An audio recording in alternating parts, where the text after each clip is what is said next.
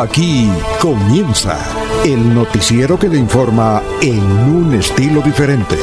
Últimas noticias. Últimas noticias.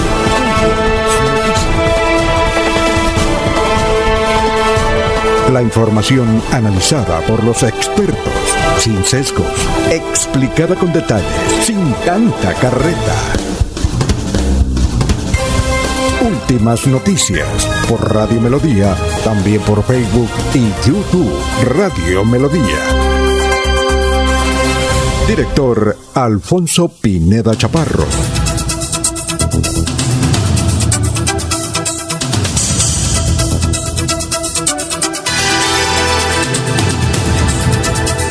Gracias a Dios, hoy es lunes 15 de marzo del 2021.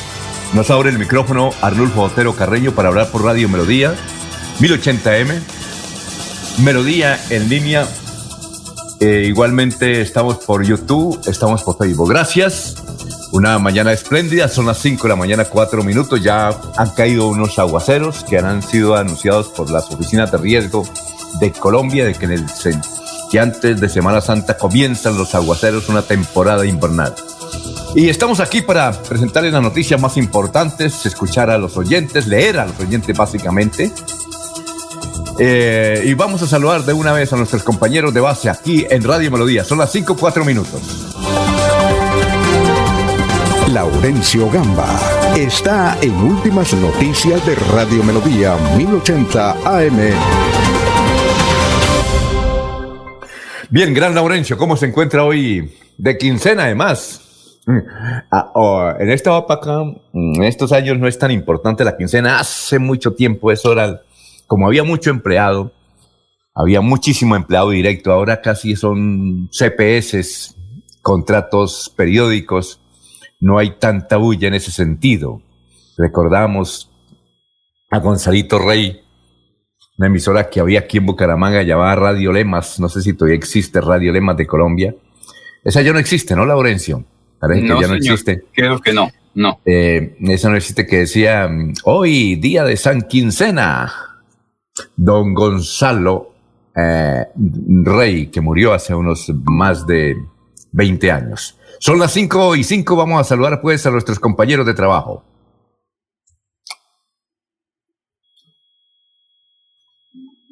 Alfonso. Laurencio Gamba está en Últimas Noticias de Radio Melodía 1080 AM. Bien, Laurencio, ¿cómo se encuentra? Alfonso, pues bien, todo maravilloso y pues dándole gracias a Dios porque seguimos aquí frente a la lucha diaria y eso es importante, esperando la vacunación que se demorará un tiempito, pero por ahora hay que cuidarnos mucho. Por lluvias, la transversal del Carales se encuentra eh, cerrada para el paso vehicular. Nuevamente eh, buscan que los alcaldes de la zona de influencia de Hidrosogamoso eh, logren acuerdos para el turismo. Continúan operativos por la policía en cárceles de Santander por la extorsión vía telefónica. Aljibes y pozos de agua para el bombeo comunitario de familias se han eh, presentado con dificultad estos días en el municipio de Lebrija como consecuencia de la temporada de lluvia, pues cayó mucho barro, piedra, eh, maleza y otros elementos a los aljibes. Y Alfonso y al Invías le han solicitado la construcción de barandas en el puente Isgaura. Hay otra víctima, así lo señala Leonardo Jerez, que todos los días nos escucha. Zulay Muñoz Lanchero, secretaria de Salud de Piedecuesta, la vacunación para mayores de 80 años. Precisamente eh, todo avanza como están los cronogramas, tanto en Bucaramanga, Florida, Piedecuesta y municipios santandereanos. Pero que sea Zulay Núñez que nos hable sobre esta actividad en Piedecuesta brevemente. A través de la distribución que hizo la Secretaría de Salud Departamental para el municipio, en donde nos distribuyen 2.008 biológicos, los cuales serán aplicados a nuestros adultos mayores de 80 años y más.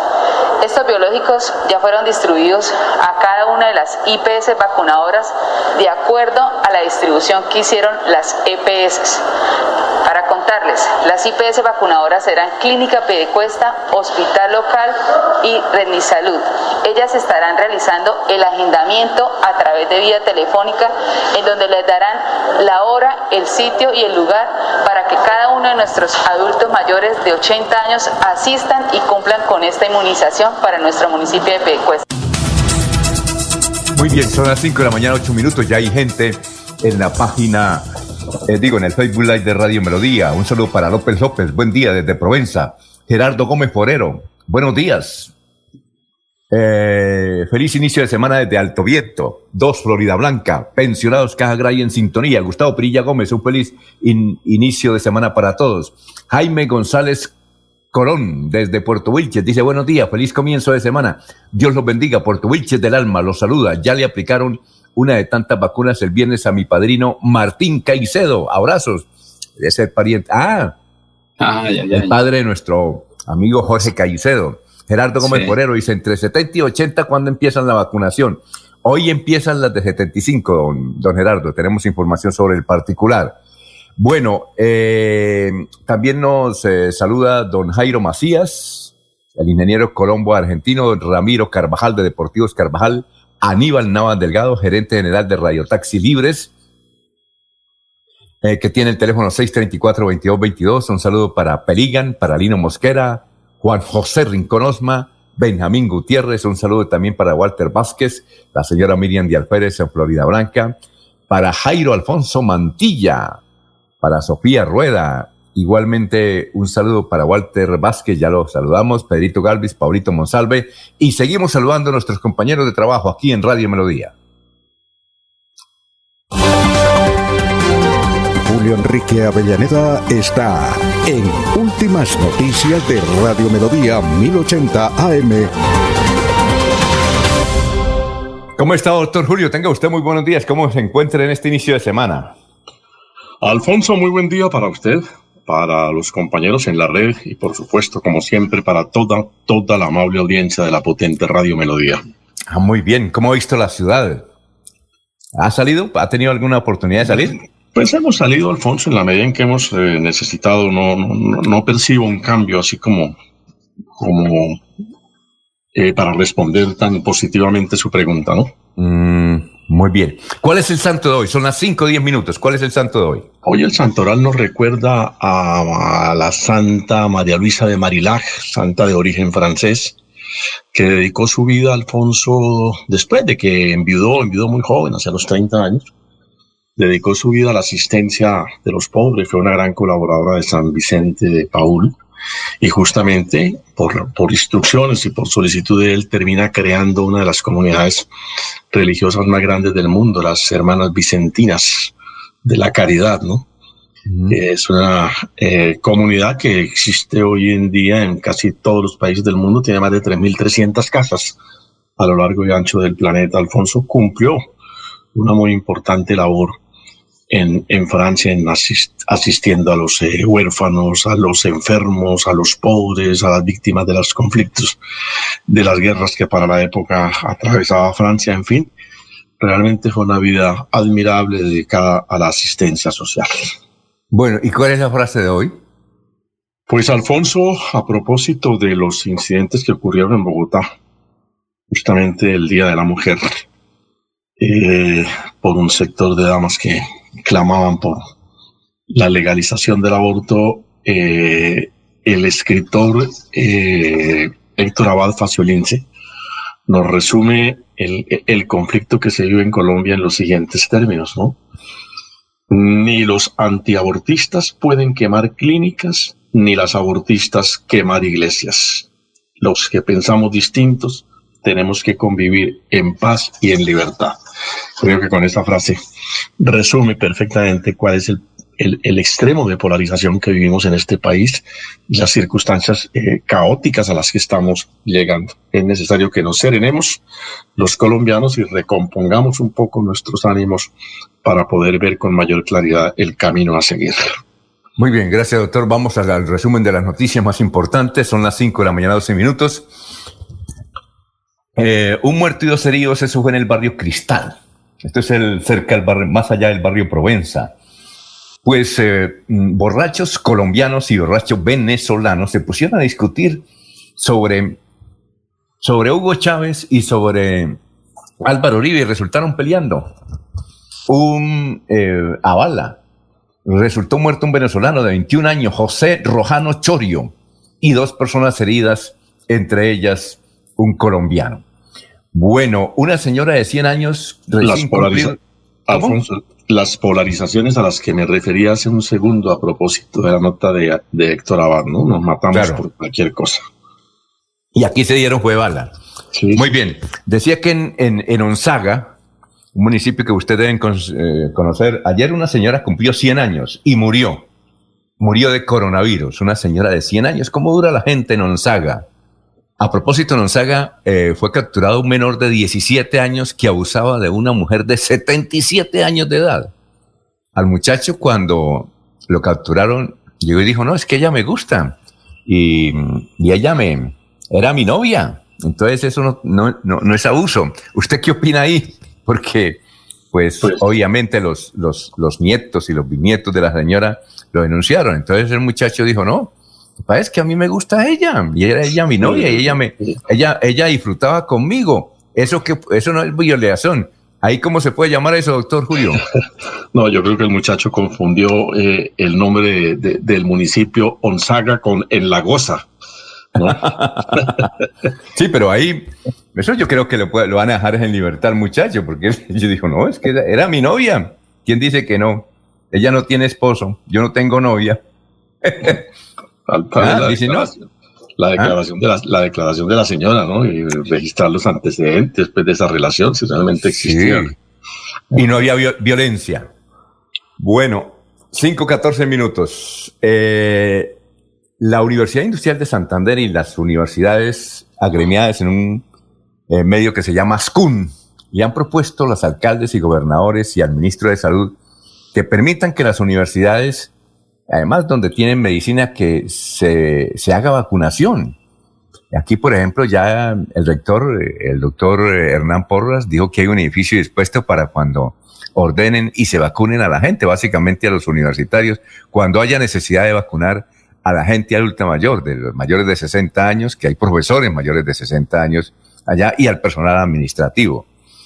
Eh, a propósito, la UIS anunció que a partir de semana, después de Semana Santa, van a iniciar, eso es lo, pensado, eh, la presencialidad, pero semipresencialidad. Ya se están adecuando los salones para que mm, desde la casa un grupo atienda las clases y los que quieran ir pues vayan a la universidad directamente. Eso será después de Semana Santa. Son las 5 de la mañana, 15 minutos.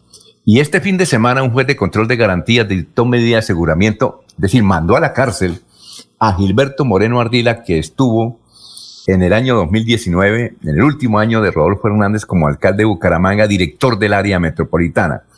¿Por qué, por qué lo, lo mandan a la cárcel? Porque hizo un contrato dice que a dedo de más de 3 mil millones de pesos con una firma muy conocida aquí en Colombia, de Santander, Raico, para unos aires acondicionados. El contrato vale 3.700 millones.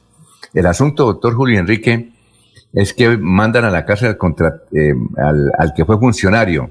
Y la pregunta, ¿y los contratistas, no? Eh, sí, porque, porque si hubo irregularidades, eh, no fue uno solo fue, compartido. Piensa uno, ¿no, doctor Julio Enrique? Sí, pero obviamente aquí creo que en primera instancia se está examinando la conducta del funcionario que, que otorgó el contrato. Seguramente eh, en la medida en que avance la investigación podrá establecerse responsabilidad de los contratistas, ¿no? Muy bien. Son las 5.17. Bueno, el proceso de vacunación se suspendió en la clínica Santa Cruz de la Loma en San Gil, tras confirmarse que una mujer de 67 años fue vacunada por error porque aún no le tocaba su turno.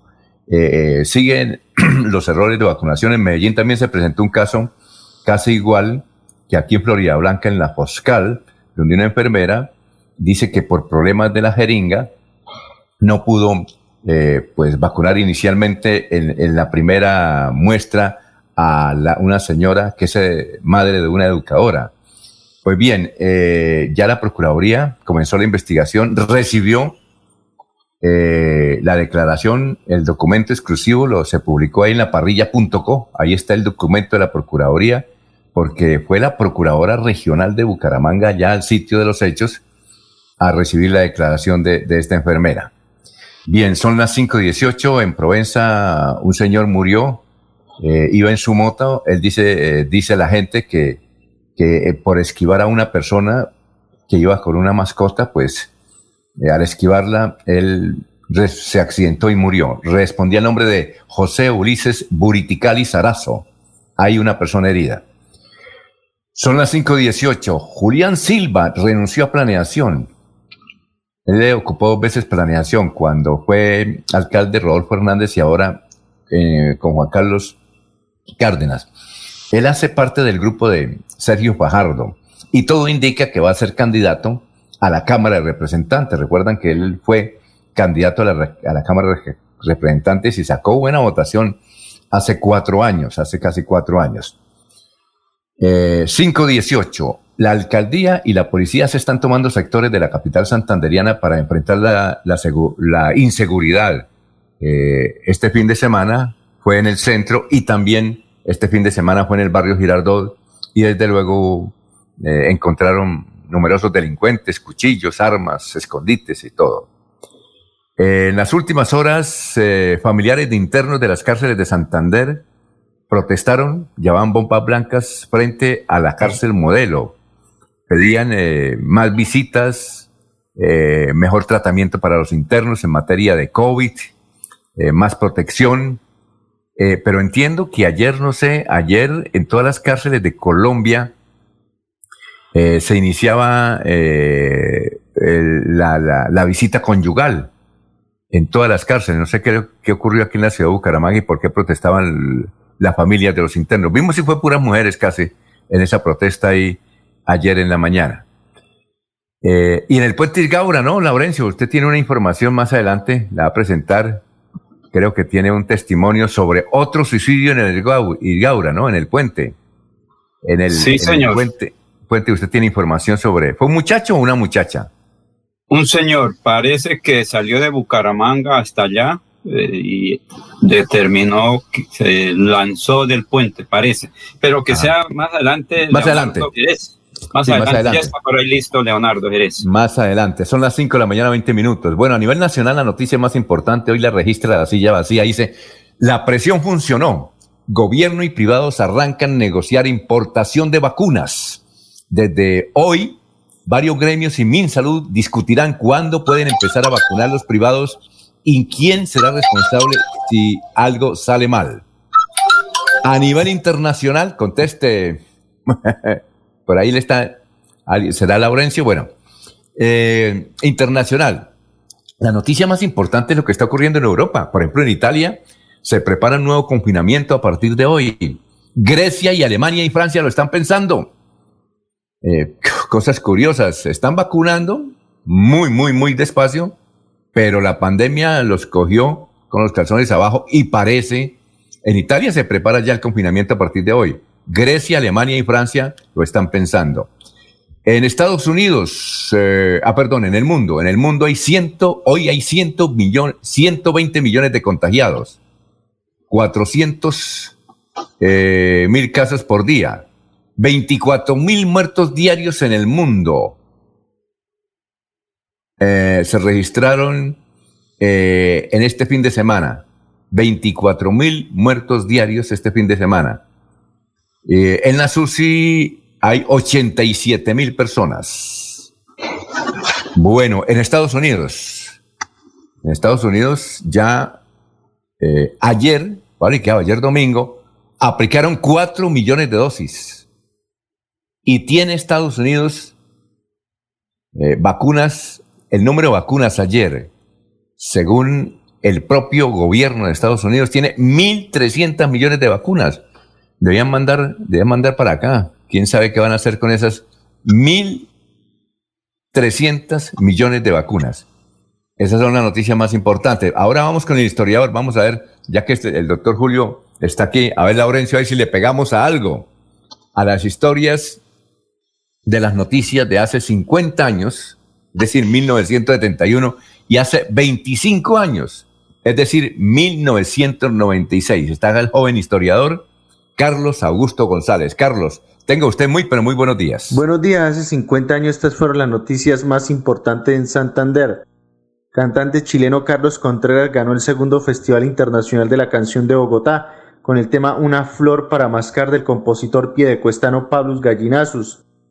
Alcalde de Bucaramanga Hernando Suárez Mantilla presentará al Consejo dos proyectos de acuerdo relacionados con la ampliación de la red telefónica y la construcción de vivienda de interés social en asocio con el Instituto de Crédito Territorial.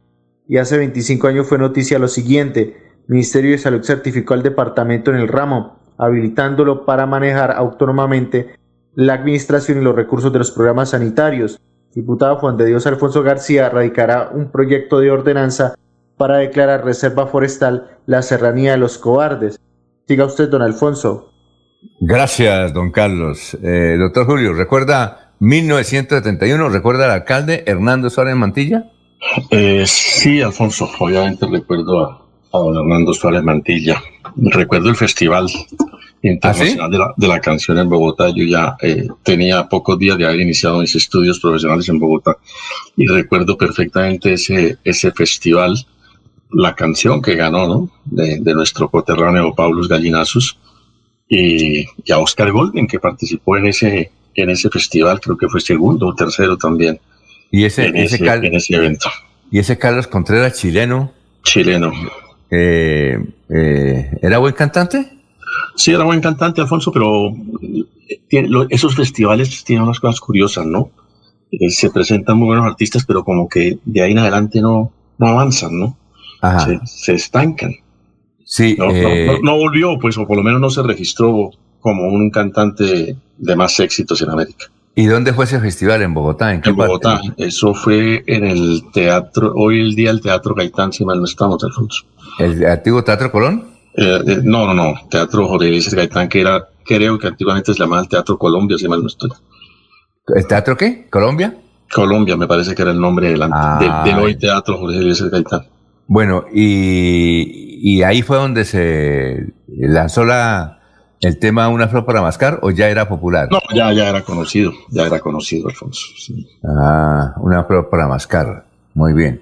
Y bien, y Hernando Sárez Mantilla era, era designado, ¿no? El alcalde sí, para la época eran nombrados por el gobernador del departamento y los gobernadores a su vez designados por el presidente de la República.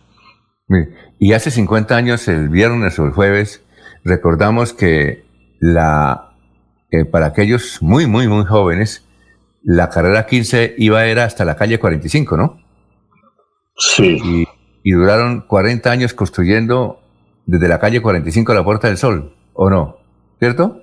Sí, la, apertura de ese tramo de lo que hoy conocemos como Diagonal 15 fue un proceso de, muchos años, ¿no? Sí. Eh, finalmente pudo materializarse una vía que la ciudad reclamaba que hoy en día es insuficiente para manejar el tráfico, ¿no? Afectada, afectada por la privacidad que en algún tramo tiene el sistema Metrolínea. Sí, la calle 45 llegaba ahí hasta Ferretería al día y luego era, era monte, ¿cierto? Era, era mm. como, sí, era como monte, ¿verdad? Pues no sabría decirle ya si era monte como tal, pero, no existía la vía que, hoy en día conocemos, ¿no? Eh, tocaba eso, a pie. Tocaba sí, eh, eso era, realmente era un paso cerrado ahí. Sí, un paso cerrado. Vea usted.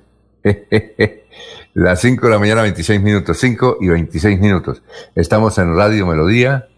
Bien, eh, más oyentes. A ver, María Cuadros, Piedecuesta, buen día.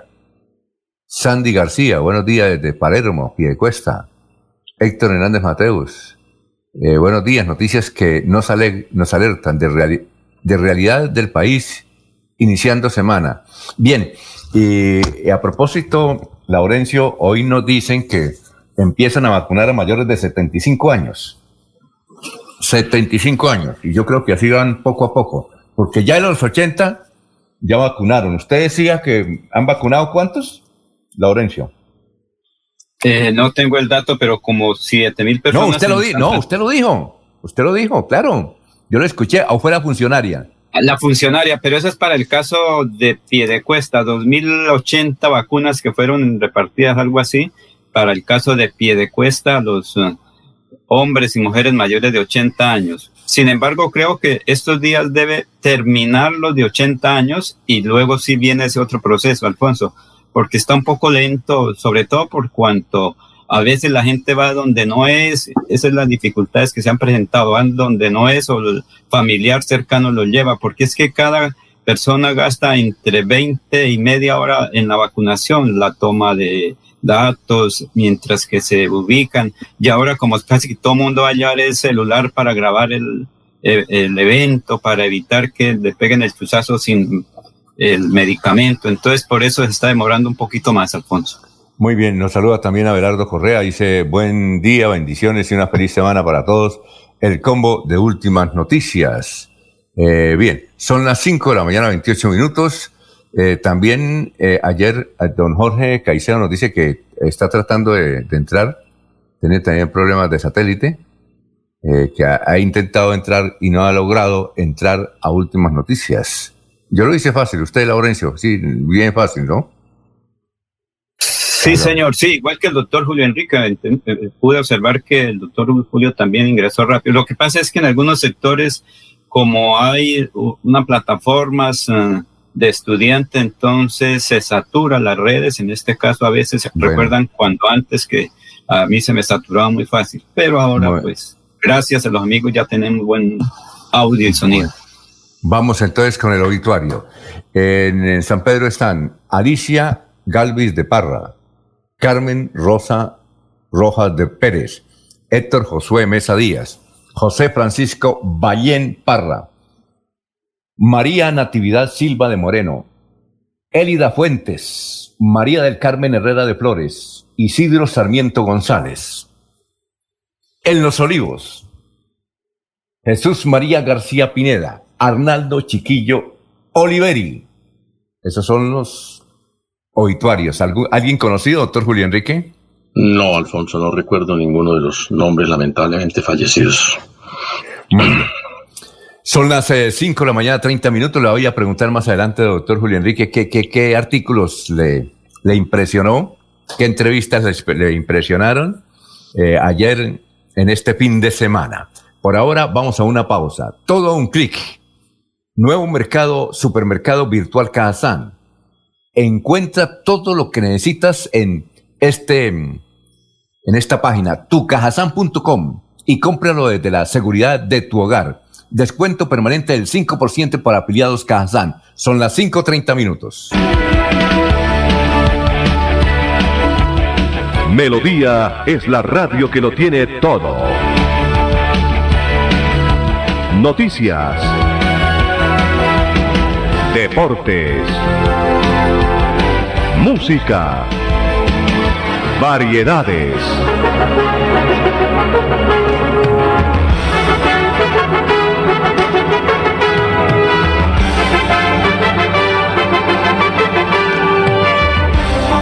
Melodía La Grande.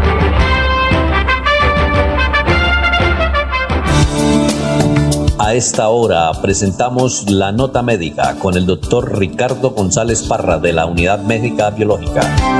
Como siempre, amigos, en la Unidad Médica doctor Ricardo González y quienes habla el doctor Ricardo González, les comparte temas de salud.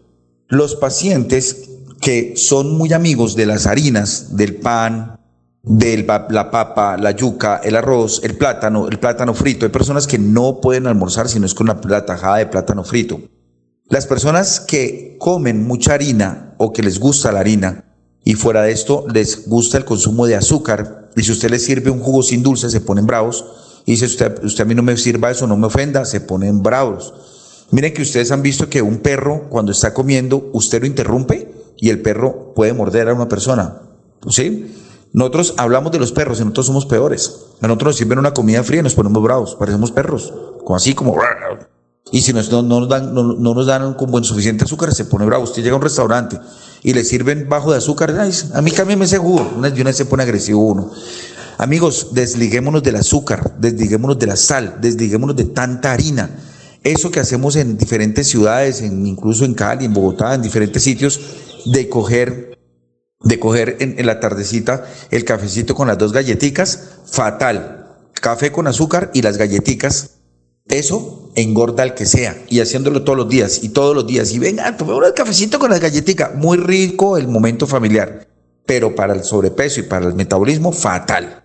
Amigos, recuerden que la unidad médica biológica doctor Ricardo González hace consulta médica en Bucaramanga, Bucaramanga, pueden llamar a pedir sus citas médicas, Buga, Buga Valle, Cali Valle, Bogotá y a nivel nacional en diferentes ciudades como Medellín, Pereira, estamos, vamos a estar también en Cúcuta. Llame ya, recuerde que la consulta es completamente gratis con quienes habla el doctor Ricardo González, médico graduado de la Universidad de Granada. 313-392-2623. 313-392-2623. Queremos que disfrutes de un servicio de energía confiable y de calidad. Por eso trabajamos en el mantenimiento de la infraestructura eléctrica, para que estés informado oportunamente de las fechas y horarios de las suspensiones del servicio de energía. Síguenos en nuestras redes sociales arroba esa grupo EPN o consulta toda la información en www.esa.com.co. ESA Grupo EPN, Vigilado Superservicios. Se va la noche y llega últimas noticias. Todos los días, desde las 5 de la mañana, empezar el día bien informado y con entusiasmo.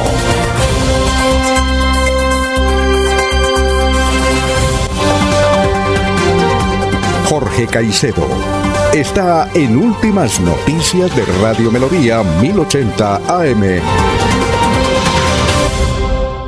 Hola Jorge, ¿cómo está? ¿Qué ha habido? Don Alfonso, muy buenos días. Como siempre, feliz de compartir con ustedes ese espacio de últimas noticias. ¿Está en Bucaramanga? Sí, señor. Sí, señor, en mm. Bucaramanga, pero con restricción de cámara. Eh, no, no, importa, así está bien. Don Alfonso, como usted lo dijo, hoy es 15 de marzo, es el 74 día del año, el número 74, y ya quedan 291 días para que termine este año 2021. Cifras a esta hora que son noticias en Santander son los nuevos casos del coronavirus. Se reportaron en la última jornada 102 casos de nuevos contagios y fallecieron seis personas. El total de casos en Santander ya llega a 92.779. Muy bien. Eh, aquí don Francisco Espiral dice, buenos días para todos los integrantes de la mesa de trabajo. Según la aplicación Mi Vacuna del Ministerio de Salud y Protección Social, hoy continúa la vacunación de los mayores de 80 años. No es cierto que se inicie para los mayores de 75. Un momentico que por aquí tengo un, comunicado Alfonso. De, del Isaú. No, no Alfonso, hoy, se inicia. Están llamando, ¿Cómo? Están llamando, están llamando a las personas de 75 años, lo están llamando y le están dando la fecha, la hora para la vacunación. Puede ser esta semana o la próxima. Si están llamando, hasta ahí vamos. Sí, señor. Y una cosa que destacar también, don Alfonso, es que eh, eh, por lo menos en el caso de Santander, en poblaciones remotas, está llegando la vacuna eh, y se está aplicando en la primera, pues, a, las personas que tienen el primer turno en la vacunación, a las personas mayores de 80 años. debo manifestar, por lo menos en mi familia, estamos muy contentos porque el viernes anterior, en el municipio de Puerto Wilches, allí eh, la S, eh, el hospital local, eh, llamó a la misma casa a, mi padre, lo llamó desde el jueves anterior diciéndole que ya estaba allí lista la vacuna y que lo esperaban al día siguiente sobre las 10 de la mañana para aplicarla. Y así fue, muy puntual. Allí incluso se encontró con muchos de sus amigos, sus vecinos, que estaban también en esa primera línea de vacunación, en ese primer turno, y en un proceso rápido y sin complicaciones le fue aplicada la primera dosis del, biológico de Sinovac, próxima cita para el 8 de abril y todo muy en orden. Y según palabras de mi papá, se siente muy animado, muy entusiasmado con la aplicación del primer, la primera dosis del biológico. Ahora, eh, según el comunicado que ha, producido el que es el Instituto de Salud de Bucaramanga, sí, evidentemente, como dice Laurencio, dice textualmente, hoy comienza el llamado para los adultos de 75 años. Eh, ¿Ya lo llamaron, Laurencio, o no? Alfonso, no, por ahí para un vecino sí, pero todavía no. Vamos como en la tercera o cuarta línea de mando. Muy bien. como, dicen como dicen en la policía o en el ejército, vamos en curso. ¿En qué curso va? Toca esperar un poquito más. Bueno, vamos a seguir eh, saludando a nuestros compañeros aquí en Radio Melodía. Ernesto Alvarado está en Últimas Noticias de Radio Melodía 1080 AM. ¿Cómo está Ernesto? Tenga usted muy, pero muy, muy buenos días. ¿Cómo se encuentra? Alfonso, compañeros oyentes, buenos días. Es un placer saludarlos. Les quiero decir que llueve fuertemente aquí sobre el sur, aquí en el sector de Florida Blanca. Eh, está lloviendo. No sé cómo estarán los demás sectores del área metropolitana, pero por acá ha empezado a llover muy fuerte. Por aquí, eh, lloviznando en Bucaramanga, lloviznando. Eh, ah, lloviznando no, goteando, goteando. No, aquí sí está lloviendo fuerte, realmente, y son las situaciones que empiezan a preocupar a las autoridades y a muchos de los habitantes que están cerca de los ríos, riachuelos, quebradas, porque dice que cuando empieza a llover, pues realmente es un inconveniente. Esperamos de que er- todo transcurra dentro de lo normal. Oye, Ernesto, eh, usted vio ayer, no sé, y o el doctor Julio, que le gusta el fútbol también, eh, usted vio el partido ayer entre PSG, eh, Francia, donde juega Di María. No, yo no lo vi. ¿El doctor Julio? No, Alfonso, no, no. no ¿Y usted sabe qué sucedió ahí? ¿Qué ocurrió? Estaba, yo, es un caso curioso, ¿no? Estaba jugando Di María y entonces lo llamaron. Oiga, se eh, están robando en su, en su casa, ahí en Francia, y secuestraron a su familia. ¿Y sabe que el tipo salió corriendo del partido y se fue? Porque, porque eh, estaban robando y evidentemente hoy aparecen en las noticias que la familia fue secuestrada. No, no fue secuestrada. Lo que pasa es que la familia se asustó y se fue eh, porque entraron los ladrones y desocuparon el apartamento. Es la segunda oportunidad desde que juega en Europa que roban a Di María. ¿Quién sabe por qué? ¿Pero no sabían ese, ese incidente? No, la no, lo sabía. No tenía noticia. Sí, claro en pleno partido y, está jugando bien y le dijeron, oiga, así, gritaron, venga para acá y entonces el tipo se fue y hoy, hoy, las noticias están mal tituladas, no secuestraron a la familia, es que la familia se asustó y se pasó para otro, otra vecindad, no estaba secuestrada, eh, pero le robaron todo, todo, las joyas de la esposa, eh, los juguetes eh, muy buenos de sus hijos, computador, se llevaron todo, se llevaron hemos dicho hasta la sala de recibo, mi hermano. ¿Ah? ¿Cómo me eh, eh, parece? Estoy mirando aquí el profesor Google y dicen que fue un asalto realmente lo que le hicieron a la familia. Sí, pero no fue, es decir, no está secuestrada, ya, ya está libre. Sí, no, no, la familia no está secuestrada, fue un asalto lo que cometieron, exactamente lo que usted dice, un robo. Eh, el jugador pues abandonó el partido, ¿no?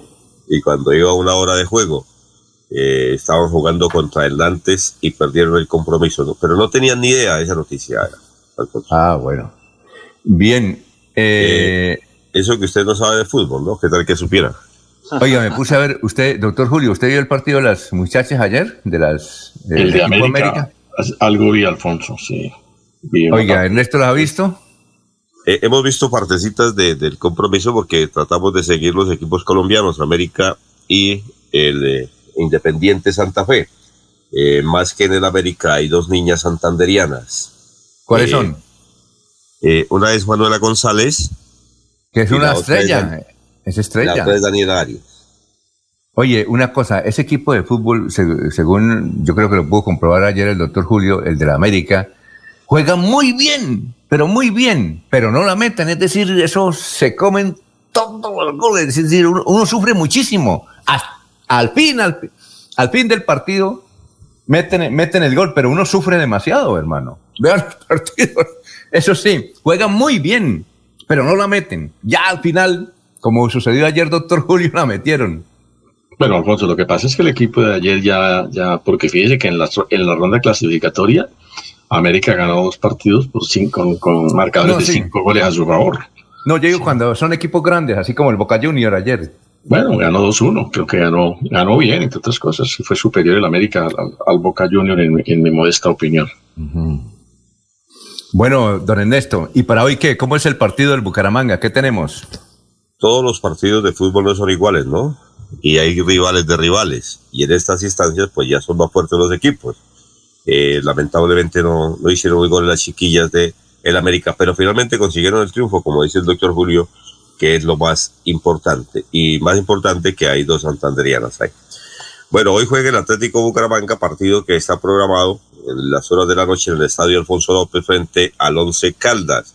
Eh, Bucaramanga está ocupando la posición número 12, tiene 12 puntos, ya está muy lejos del octavo, empieza a irse el, octavo que es Deportivo Independiente Medellín que tiene 20 puntos, lo que quiere decir que la clasificación está como embolatada. Mientras el Once Caldas está ocupando la posición número 16, tiene 7 puntos. Eh, le escuché un dato a Jotas Mantilla, creo que la semana anterior, que hace mucho rato el Atlético Bucaramanga no le puede ganar al Once Caldas. Esperamos que esta noche logre vencer en el compromiso y que el equipo que dirige el profesor Suárez, que tiene un optimismo y dice que lo que quiere es que los jugadores jueguen con la misma actitud de los dos últimos partidos, logre eh, sumar en la tabla de posiciones. ¿El partido en dónde es? ¿En dónde es el partido? Aquí en el Estadio Alfonso López. Ah, bueno. Perfecto. ¿A las 8 o a las 6? 8 de la noche. Muy bien. Ah, bueno. ¿Y noticias de Florida? Así que puede prepararse para ver el partido. Claro, claro.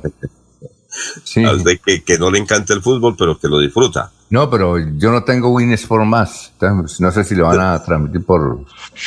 No, yo tampoco lo tengo, no, no. No lo tengo. Pero sí, va, ah, es por Win por Más.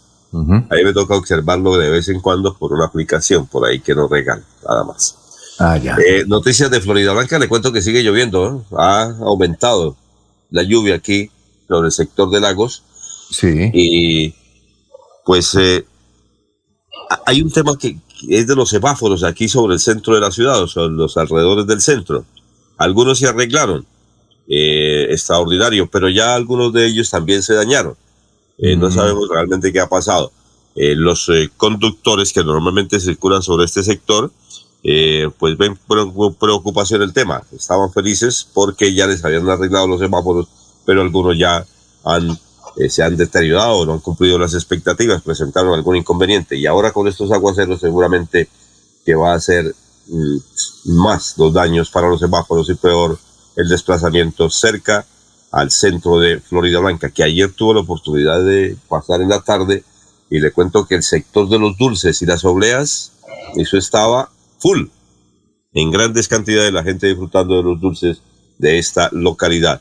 Incluso las empresas ya tienen sus eh, personas que los, a los alrededores empiezan a ofrecer sus productos. Se ha convertido en una zona bastante comercial eh, el sector de los dulces en Florida Blanca. Muy bien. Alfonso. Sí, cuénteme, doctor Julio. Y hablando de deportes, permítame contarle que en días pasados hicimos un tour por Deportivos Carvajal. ¿Cómo le fue? Espléndidamente atendidos por don Ramiro Carvajal, ah, el caballero de la isla, ¿no? Sí. El señor don Ramiro Carvajal. No, extraordinario. Y, y, sus colaboradores, todos sus empleados, pues ya eh, eh, caminan, ¿no? Atienden de la misma manera, muy bien atendidos, espléndidamente atendidos. Difícil encontrar, Alfonso, un establecimiento comercial donde haya tantas marcas de zapatos de calidad y a unos precios realmente muy interesantes. Muchísimas gracias a Deportivos Carvajal. ¿Y el tour lo dejó con que ¿Con Adidas, Nike? Eh, sí, sí, obviamente. ¿Ah? sí, sí, claro hicimos adquisiciones para el resto del año. Ah, bueno. muy bien. Eh, entonces, salud para un Ramiro Carvajal. Sí, él tiene una, una tienda muy, una, una, cadena muy grande y lo que, le imprime, eh, lo que le imprime precisamente es la atención y por eso le da bien, ¿no? Sin duda, sin duda. Don Ramiro, lo que toca lo convierte en oro. Tiene muy claro que lo primero es el cliente, la atención al cliente, sin duda alguna. Por eso le da muy bien y es el hombre que le da motor a los centros comerciales donde se encuentra. Es importante. Salud para su hija, la periodista, y para todo el departamento de comunicaciones de la isla, y para el jefe de jefes, y para la, eh, para la doctora Mina, que también es influyente ahí en esa organización. Pero le fue bien. Muy bien, don Alfonso, muy grata la visita.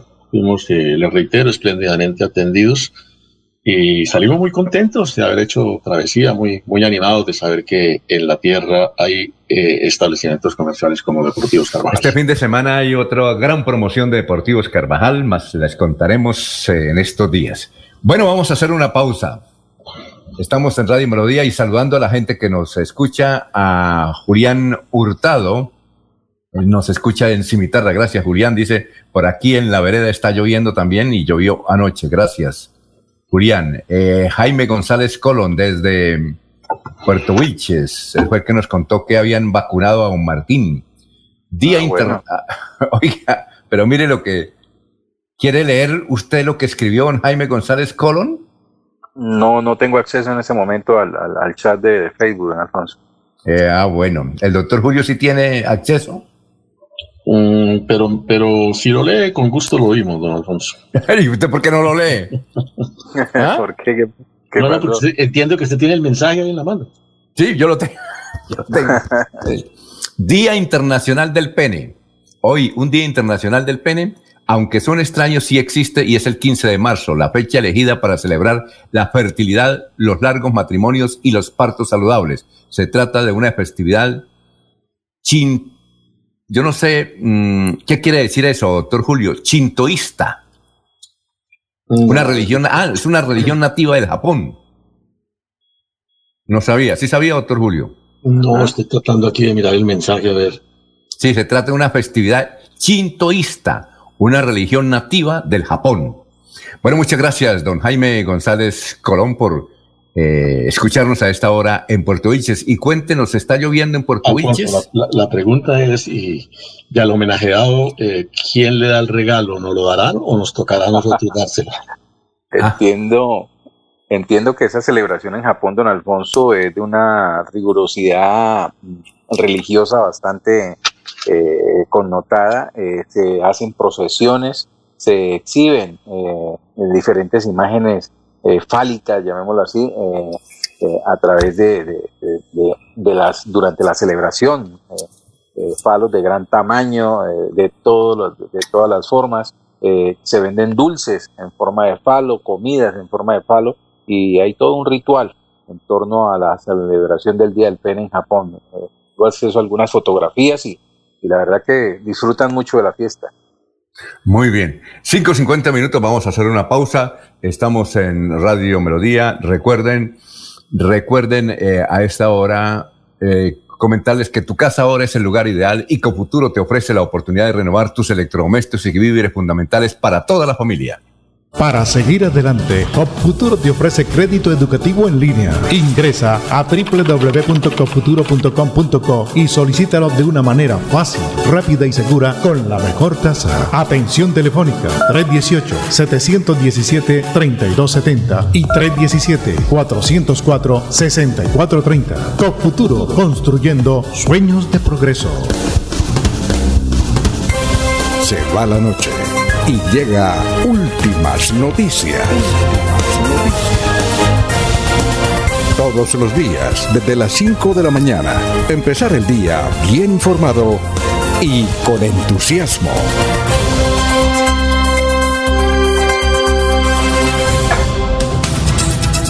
Muy bien, vamos con noticias, Ernesto, a esta hora 5.51. Estamos en Radio Melodía. Bueno, hablemos de las cifras de eh, las vacunas en el departamento de Santander. Dicen las autoridades que el plan de vacunación en Santander en la fase 1, etapa 1, entrega un total de 69.914 dosis recibidas eh, que han sido distribuidas las mismas. Eh, la distribución ha sido al 100%. Se han aplicado 34.652 dosis, lo que da un promedio del 53%. Por provincias, en el área metropolitana se han aplicado 22.490, en Soto Norte 334, en la provincia de Yariguíes 3.490, en García Rovira 1.954, en la provincia de Vélez 2.528, en la Guarentá 2.164 y en la Comunera 1.692. Eh, don Jorge, 552. Don Alfonso, de no creer, un juez penal para adolescentes profirió internamiento preventivo para un menor de edad por presunto abuso sexual en una mujer de 77 años en la zona rural del municipio de Onzaga, en Santander. Este adolescente enfrentará los cargos por presunto, como presunto responsable del delito de acto sexual violento. La investigación de la Fiscalía demostró que el menor, vecino de la mujer de 77 años, en repetidas ocasiones, al parecer, ingresó a la vivienda de la víctima y le realizaba tocamientos en todo su cuerpo. El menor de 17 años fue aprendido el pasado primero de marzo por funcionarios del Cuerpo Técnico de Investigación y la policía mediante una orden judicial.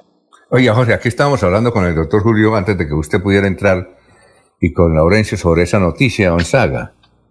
Y dicen, nos escribió anoche un vecino de Gonzaga, que el muchacho eh, lo que dijo era que era la novia y que a ella le gustaba.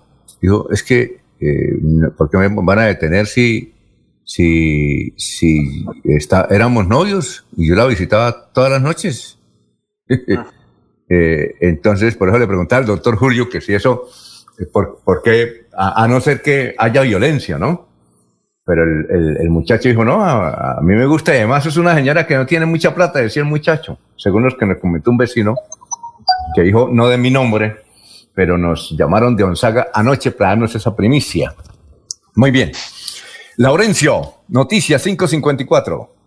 Alfonso, pues entonces vamos hacia el puente Idgaura. Otra víctima en el puente Idgaura. Allí en ese sector está Leonardo Jerez.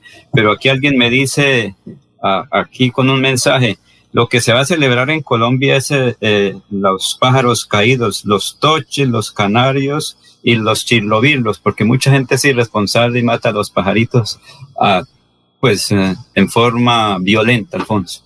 Ah, muy bien.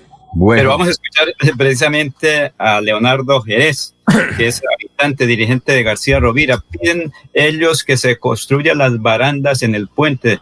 Eso, pues recordamos que está en servicio, falta luz, pero por ahora el responsable de todo, él es el Invías. Aquí está Leonardo Jerez, habitante de García Rovira en San Andrés, Santander. Nuevamente el puente Isgaura cobra una nueva vida. En esta ocasión es un hombre adulto quien sería oriundo del municipio de Florida Blanca, quien habría decidido presuntamente quitarse la vida lanzándose del puente.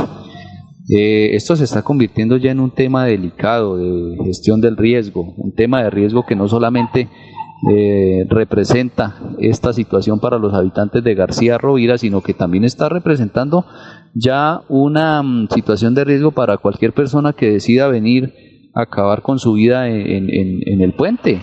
Eh, nosotros desde San Andrés queremos insistir nuevamente a Invías y al Gobierno Nacional, al Comité de Gestión del Riesgo Nacional y al Comité de Gestión del Riesgo Departamental en que tienen que ejecutar acciones tendientes a mitigar el riesgo que genera eh, la altura de, ese puente. Eh, no solamente es defectos en la construcción del puente, también tenemos que mirar el riesgo y la protección de la vida que tenemos que generarle a los habitantes y a los ciudadanos de este país. El puente es responsabilidad de Invías, está en la responsabilidad de Invías y, tiene que, tienen que ejecutarse acciones, tienen que tomarse medidas para mitigar el riesgo que esto representa. No podemos continuar esperando que, más personas decidan quitarse la vida en este puente. Muy bien, eh, son las 5.56. Bueno, doctor Julio, se casó eh, su amigo Jaime Durán Barrera, senador de la República, vicepresidente del Congreso. Se casó ah, el pasado sábado. Sí sabía eso, ¿no, doctor Julio? Bueno, el doctor Julio se fue, pero hubo, dice que mucha gente vino de Bogotá. Y lo, y, lo curioso es que hoy publican una, el señor Daniel, a ver, voy a buscar el, nombre del tuitero que hoy publica una fotografía de otro que seguramente va a contraer, otro dirigente político importante de Santander, muy joven, que va a contraer matrimonio. Daniel López escribe, hoy el despertar vi eh, esta noticia en Instagram. Oscar Villamizar ha sido mi amigo de infancia, mi hermano, su familia, ha sido mi familia y me da alegría verlo feliz y comprometido. Sé que en su familia estos compromisos son para toda la vida. Que Dios bendiga este matrimonio y aparece ahí el doctor Oscar Villamizar dándole un tremendo beso a su novia que a propósito, Jorge, es la, la, jefe, de prensa de la EMPA. No sé si usted la conocen. La conocen a ella, no sé si Laurencio la conocen. Ella trabajó un tiempo en las unidades tecnológicas de Santander, pero ahora es la directora de comunicaciones de la EMPA. ¿Sí la conoce, Jorge? Nos visitó en cabina hace. Ah, sí, sí. No recuerdo el nombre, pero sí, sí, nos visitó en cabina, claro. Alfonso, recuerde que hace pocos días hubo una invitación para conmemorar el Día del Periodista, a la cual usted no asistió. A ella estuvo ahí, ¿vio, Alfonso? Ah, sí, ah, bueno. Muy bien, pero usted asistió en nombre mío, ¿no? Ah, no, sí, delegado por todos. Eso sí me dieron, yo sí cumplo las delegaciones, Alfonso. Ahí asistí a nombre de todos. ¿Jorge fue o no? No, Alfonso, yo tenía un compromiso ese día con, con mi familia. Ah, es que era además el día del periodista. ¿Ernesto sí fue también o no?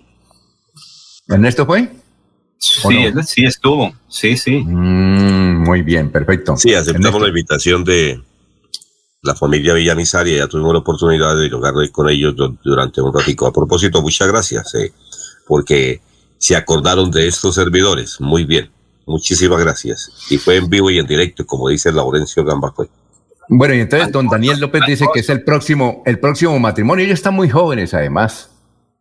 El doctor Oscar Villamizar, yo creo que está despuntando los 30 años. Ya fue vicepresidente de la Cámara de Representantes.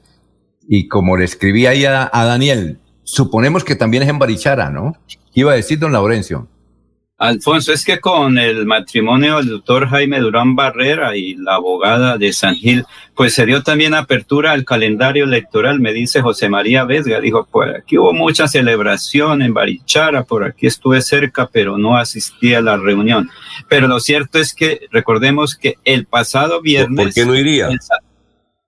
Porque ahí... ¿Por qué no iría José María Vesga a la reunión? Por una sencilla razón, porque es que él se dejó crecer la barba y, realmente es irreconocible. Y, con barba no permitía. No, y entonces con barba no lo no, con, barba no lo conocen a él, ¿no? Va fácil para ir. No, pues es que la esposa nos escribió y dijo, hagamos una campaña para que, que José María se afeite, porque yo salgo con él y me creen que es que yo ya cambié de, de esposo. No, es el mismo, hace muchos años. ¿Ya? Eso me dice. ¿Qué iba a decir, don Laurencio? No, Alfonso, que ya prácticamente se inicia el año eh, electoral. El 13 de marzo del 2022 serán las elecciones. Ya está el calendario electoral. Significa que quienes eh, el viernes renunciaron pueden aspirar o están habilitados. Mire, un caso bien interesante. La señora Lina María Barrera, viceministra de el Deporte, no renunció, no sería la noticia hoy el único que parece, no sé quién es más, pero fue el de planeación en Bucaramanga que será candidato a la Cámara. También, pues se dice que, no sé, por Florida, Piedecuesta, Girón eh, u otros municipios en la gobernación de Santander, si alguien renunciaría después de Milton Villamizar afanador. Eh, Ernesto, ¿sabes si en Piedecuesta o en Florida renunció alguien así para lanzarse, para no inhabilitarse? No, no, no, no tengo datos. No, la verdad no. No, no, y se, decía y se especulaban algunas cosas, pero, pero la verdad no tengo datos al respecto. Sí, Jorge. El director del BID. ¿El director de qué? Del BID. Ah, decían que el director del Banco Inmobiliario. Álvaro García, creo que es. Álvaro. Rueda, ¿no es? Álvaro Rueda. Creo que, va para. ¿Él va para la Cámara? Creo, que renunció, creo que ya fue despedido por sus compañeros de oficina. Ah, no sabíamos, tenemos que confirmar eso en unos instantes. Son las seis de la mañana, un minuto, vamos, vamos a hacer una pausa y regresamos. Aquí Bucaramanga, la bella capital de Santander. Transmite Radio Melodía, Estación Colombiana, HJMH, 1080 kilociclos, 10.000 vatios de potencia en antena, para todo el oriente colombiano. Cadena Melodía, la radio líder de Colombia.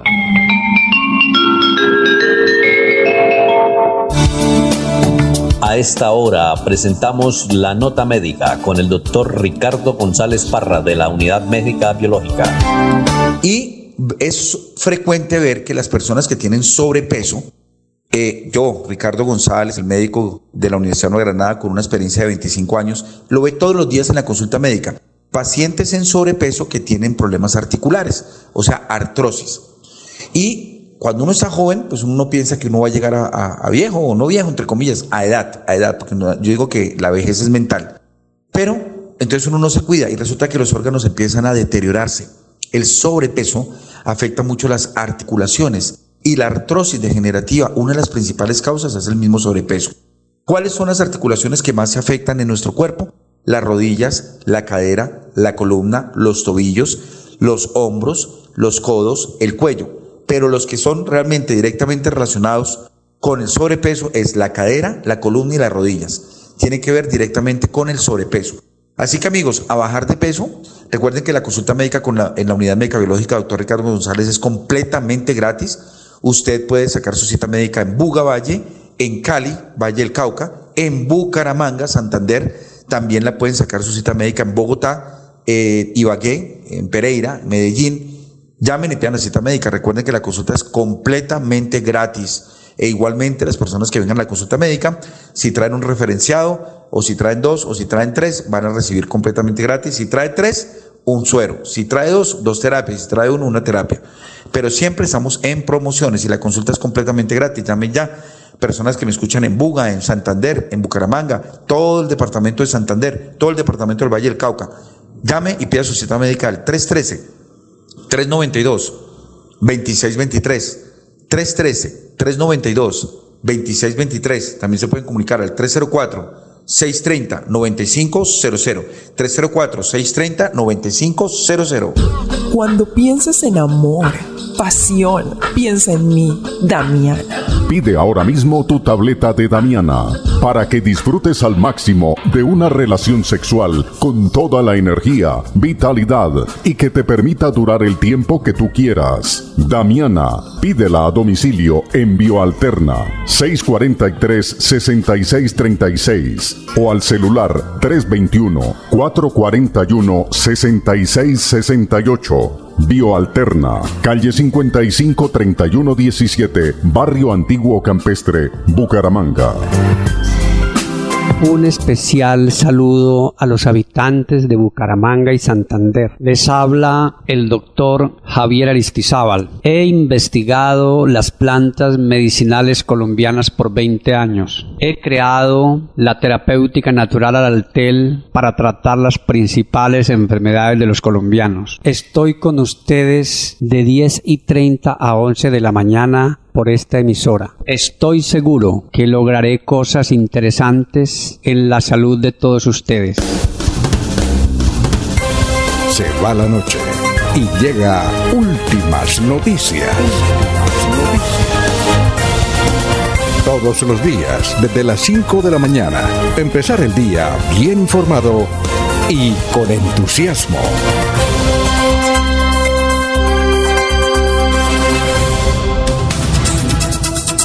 Ya son las 6 de la mañana y 5 minutos. ¿El doctor Julio está ahí o no? Ya se fue. ¿Doctor Julio?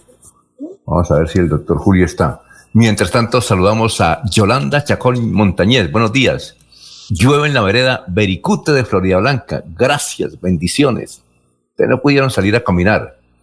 Eh, don Jaime González desde Puerto Viches dice, ¿será que las vacunas ya le están aplicando por extracto? Para los abuelos y pensionados, la Sinovac que según análisis de eficacia es del 50%. Eh, tengo que dudar, dice, tengo esa duda.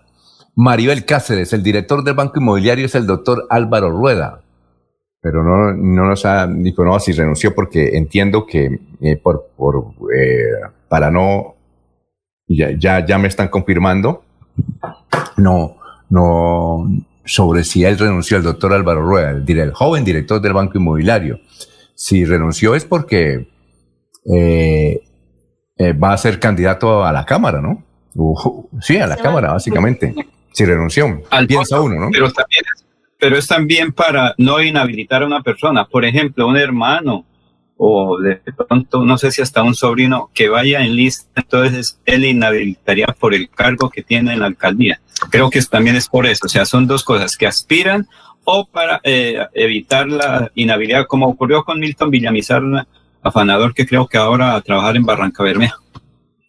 Muy bien. Y el Centro Democrático dice lo siguiente, dice, nuestras plataformas para elegir directorios municipales han estado bajo ataque cibernético. Por eso hemos extendido el plazo de votación hasta hoy, lunes 15 de marzo, hasta las 6 de la tarde. Ellos estaban haciendo las diferentes asambleas municipales el sábado pasado, pero dice que hubo un ataque cibernético. Eh, Jorge nos pasó la, información que apareció publicada en el Twitter del Centro Democrático. ¿El doctor Julio ya está o no? ¿Aló, doctor Julio? Bueno, se retiró el doctor Julio.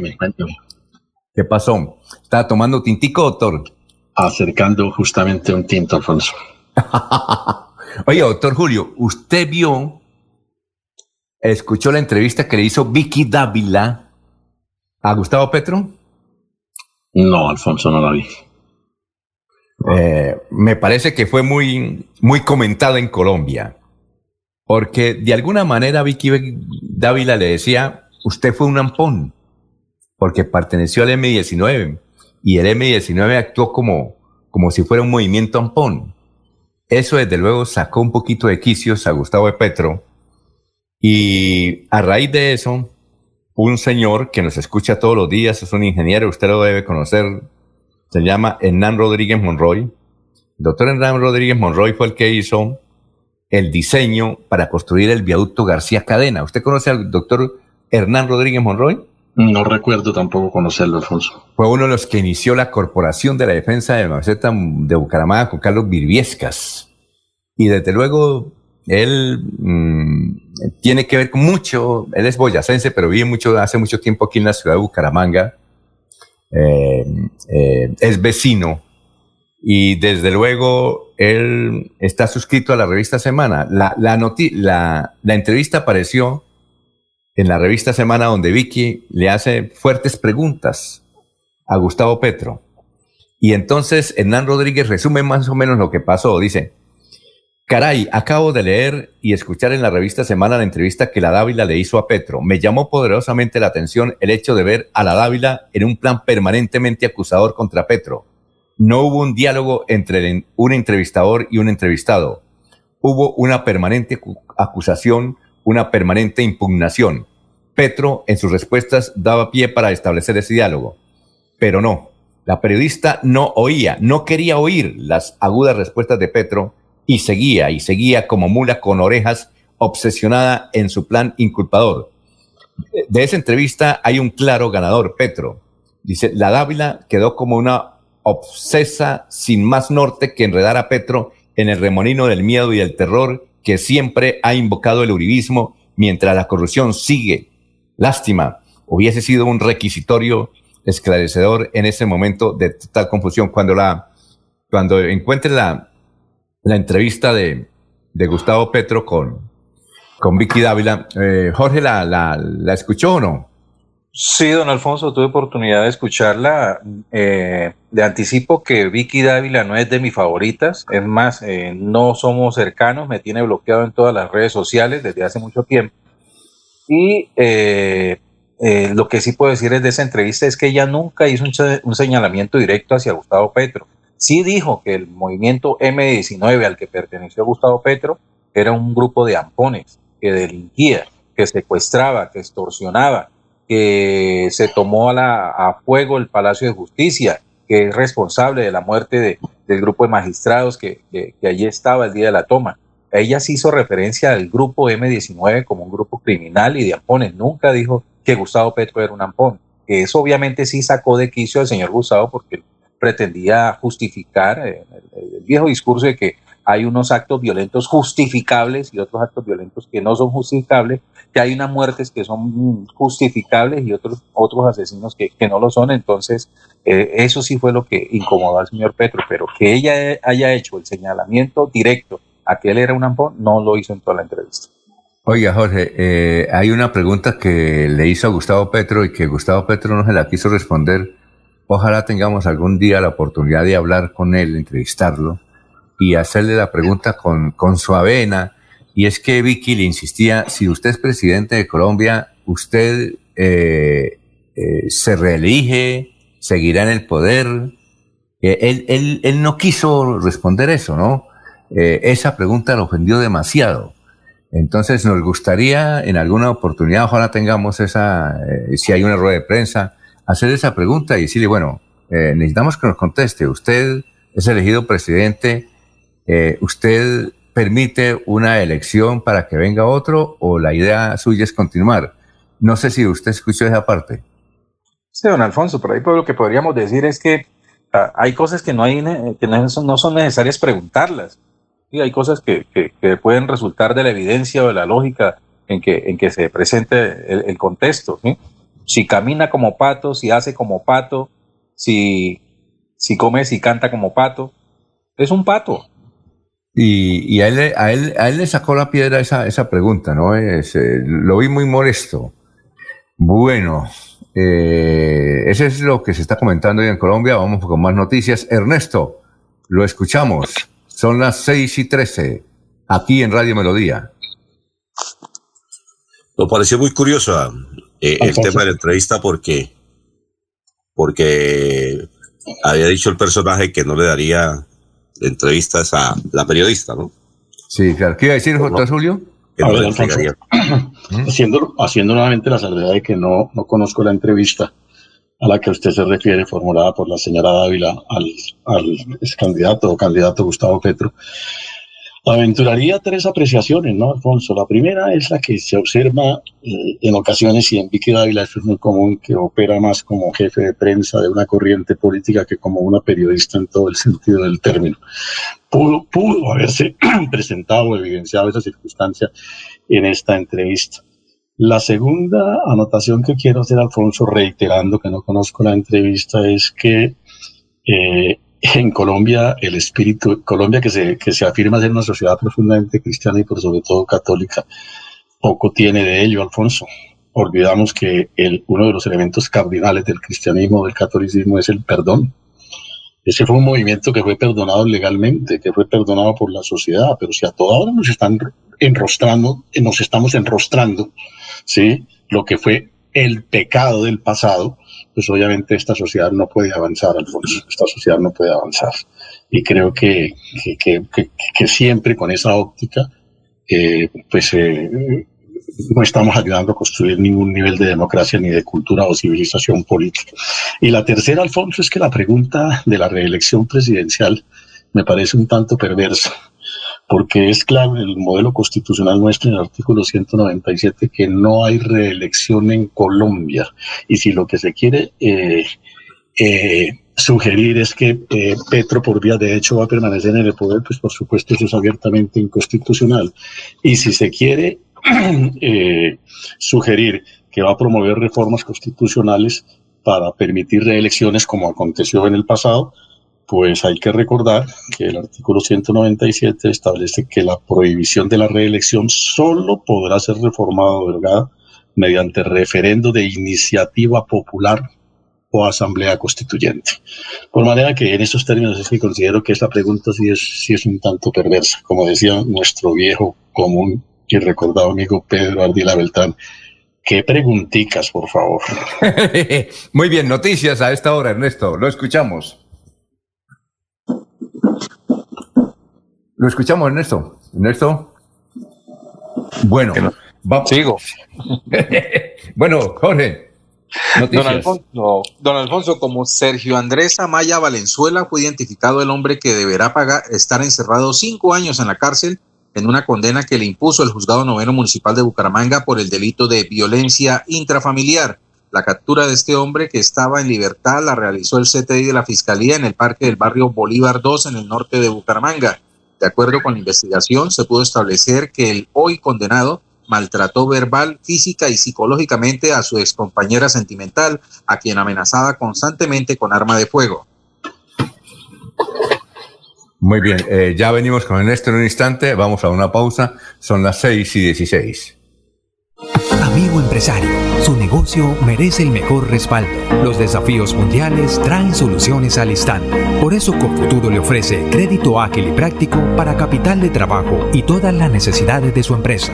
Informes 317-439-9483 y en www.cofuturo.com.co. Cofuturo, construimos sueños de progreso. La radio es vida. La radio es optimismo y esperanza. La radio fue primero. La radio fue ayer, es hoy y será mañana. La radio, tu compañía de siempre. Somos la radio, somos la radio. Y hoy como siempre, entramos en tu casa porque somos parte de tu familia en esta lucha por la vida. Con Radio Melodía y últimas noticias, quédate en casa.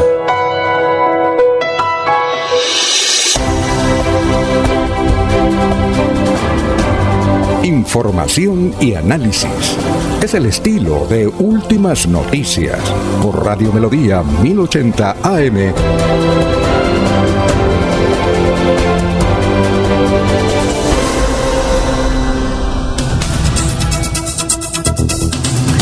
Nos dice Maribel Cáceres, dice que el director del Banco Inmobiliario, el, el doctor Álvaro Rueda en Florida Blanca, sí renunció.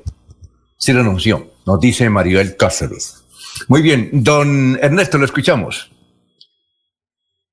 Bueno, Alfonso, ya eh, Laurencio hablaba del calendario electoral, ¿no? Arrancó el 13 de marzo, eh, o sea, desde el día sábado. Eh, a partir de ese día queda habilitado el registro de comités inscriptores de candidaturas con apoyo de grupos significativos y movimientos sociales.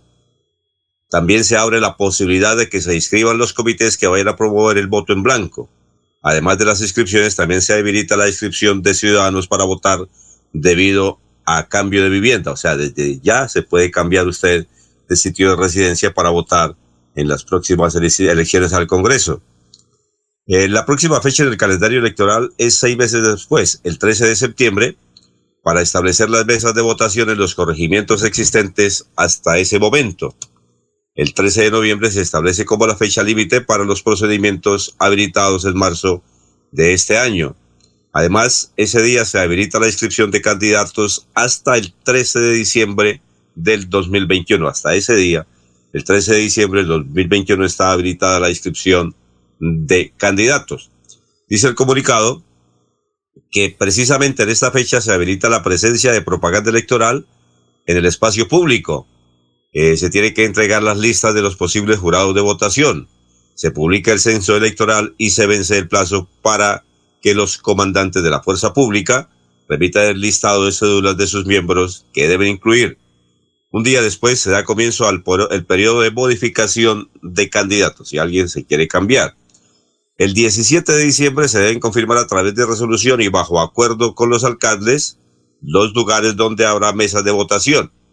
Ese mismo día se habilita para que haya propaganda electoral. Este, esta noticia sí no nos va a gustar a ninguno. En medios de comunicación social. Tres días después, el 20 de diciembre, se vence el plazo de modificación de las inscripciones y se ordena que los registradores reporten candidatos que fueron inscritos. El 22 es la última fecha de este año y está dispuesta para que se publiquen los candidatos inscritos. El 13 de enero del 2022 se reanudan las actividades en el calendario electoral con la publicación y sorteo de jurado de votación. Esta labor eh, se debe cumplir hasta el 13 de febrero, o sea, durante un mes. En esas mismas fechas de enero se cierra la inscripción de cédulas y se da inicio a los espacios gratuitos espacios gratuitos en radio y televisión para difundir publicidad electoral. La noticia mala, ¿no? ¿En qué sentido? ¿La repito la noticia esa de los medios de comunicación, sobre todo de la radio? Sí, sí, porque ellos van a tener espacios gratuitos. La ley ordena que hay que darle espacios gratuitos a ellos. Sí, siempre los han tenido, pero, pero digo de las cuñas. Ah, no, no, no, ya eso es eh, otro tema, ya totalmente diferente. Se puede hacer publicidad desde días anteriores sino que mm. hablaba, yo de los espacios gratuitos. Bueno, oiga. esta última nota, el 13 de febrero vence los plazos para modificar los candidatos debido a revocatorias o inhabilidades descubiertas en forma posterior a la inscripción. Y el 21 de febrero se seleccionan los delegados del Consejo Nacional Electoral y el 28 se designan las comisiones escrutadoras y claveros. Mm.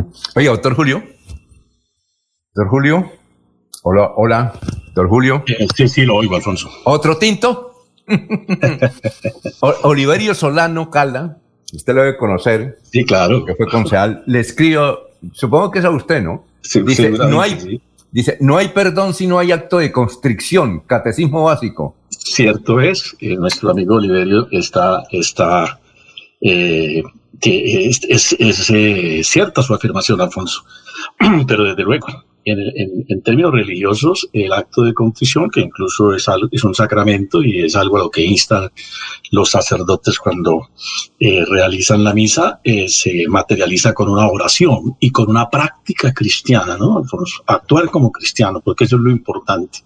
Lo importante no es tanto rezar, ni saber o conocer tanta teología o teoría sobre Dios, sino actuar como cristiano.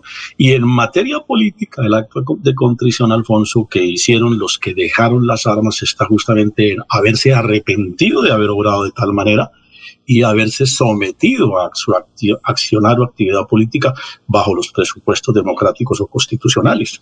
En eso consiste el acto de contrición de quienes dejaron las armas, un camino equivocado, por supuesto, reconocieron su error, se arrepintieron políticamente de ello, le han pedido perdón a la sociedad en más de una ocasión y han desde entonces trasegado o ejercido una actividad política siempre bajo los cánones constitucionales. En eso consiste el acto de contrición del político y eso es lo que a lo que me refería tal vez al monte en el sentido de que a quienes optaron por ese camino de la contrición política, pues tenemos que reconocerles ese acto y, juzgarlos es a partir de esas actuaciones, porque si a toda hora nos estamos enrostrando los pecados del pasado, pues por supuesto no avanzaremos absolutamente nunca en ningún sentido constructivo.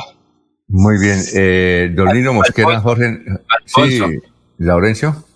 Doctor Julio, y en ese caso lo de los comunes, las FARC, que también llegaron a un acuerdo que ellos estaban fuera de la ley, fuera de las normas legales, y ahora están en ese proceso, que mucha gente le echa carbón a eso.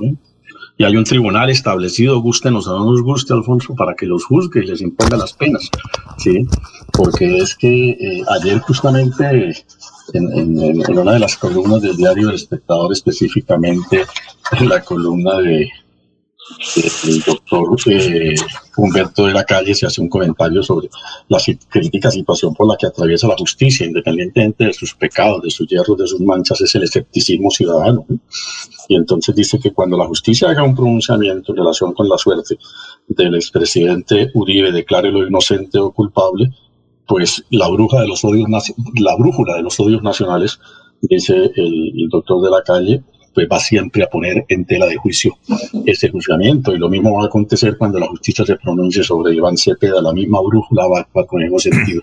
Es decir, estamos en una actitud en que eh, la pérdida y el escepticismo total frente a las instituciones nos está autodestruyendo. Muy bien, es que aquí nos pregunta Lino Mosquera que si tenemos el nombre del capturado nos haga No, no, porque es menor de edad. Además, si lo tuviéramos, no lo pudiéramos mencionar, don Lino. El capturado, el menor de edad, que fue supuestamente encontrado atacando a una señora de 77 años, pero él dice que no, que es la novia de él. Bueno, 6 y ¿Cómo? Hay un partido político que no acepta el acto de contrición del expresidente Uribe.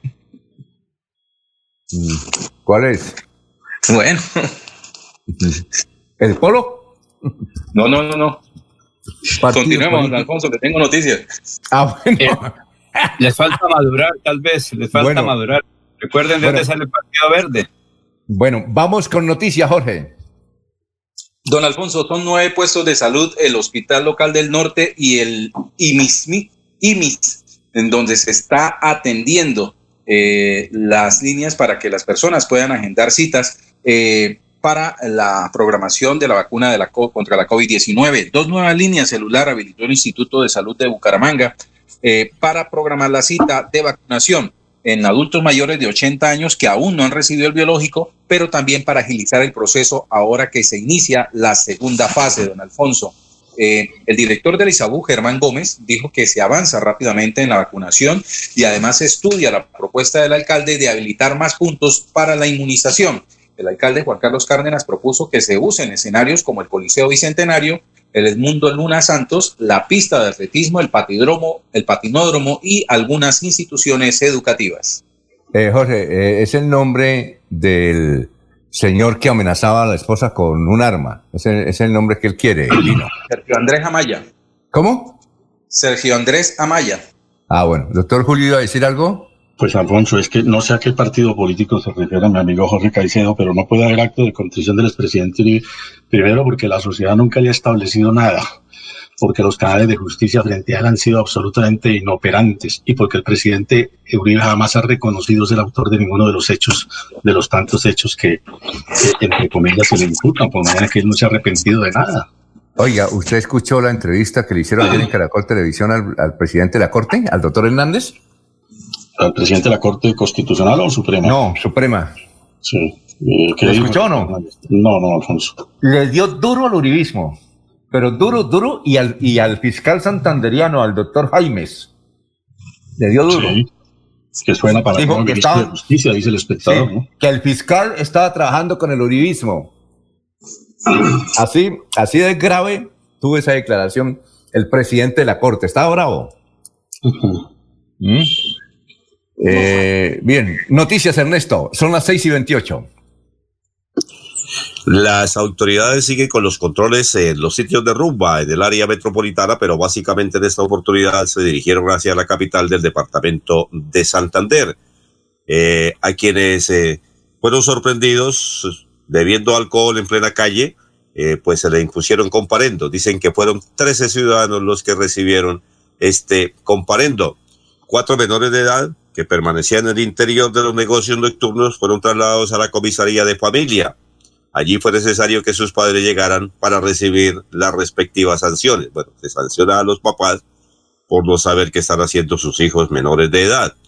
Eh, dicen además que cuatro ciudadanos fueron sorprendidos conduciendo en estado de beodez, eh, por lo cual se les retuvieron dos automotores que quedaron inmovilizados naturalmente y además recibieron sus respectivas eh, multas. Y 35 establecimientos eh, fueron inspeccionados de los cuales nueve se le impusieron cierres preventivos en, este, en estos eh, momentos. Hay que decir que la rumba está por todos los lugares. La gente ya se desenfrenó, le perdió el miedo al COVID-19 y la ciudad y el país anda normalmente.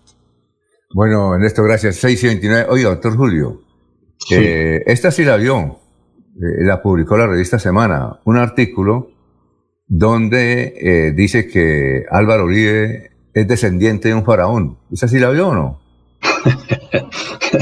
No, no, ¿tiene pirámide también en Egipto o qué? No, no, no, no, no, es que esa fue la noticia ayer, en serio. Y, y, y ¿cómo le parece? Es que, doctor, ¿ah? No, en serio. Ay, Dios. En serio, que desciende de un faraón. Y eso le han dado con todo a la ¿Y qué revista examen Semana. de genética hizo la revista o el artículo? Eh, un señor, eh, ahí da el nombre del señor, que hizo un, un examen de genética en la revista Semana. Y, él- y le han dado, y seguramente habrá columnas, y ya hay caricaturas, muchas caricaturas sobre eso. Muy bien, vamos a una pausa. Son las 6 y 30 minutos, estamos en Radio Melodía.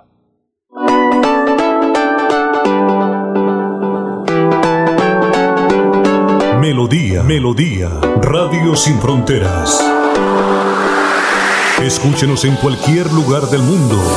Melodíaenlínea.com es nuestra página web. Melodíaenlínea.com, señal para todo el mundo. Señal para todo el mundo. Radio sin límites, Radio sin fronteras. Radio Melodía, la que manda en sintonía. Marte.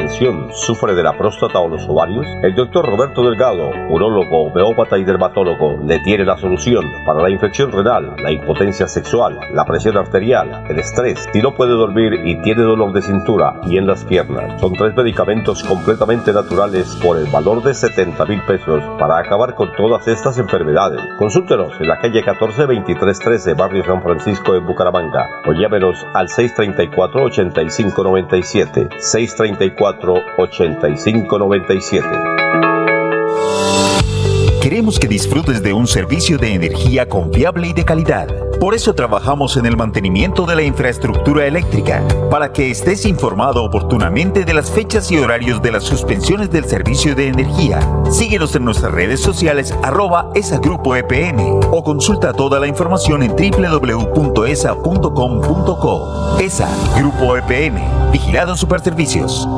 Cada día trabajamos para estar cerca de. Te brindamos soluciones para un mejor vivir.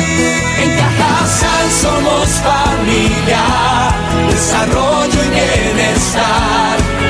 Cada día más cerca para llegar más lejos. Con Cajasal. Vigilado Supersubsidio.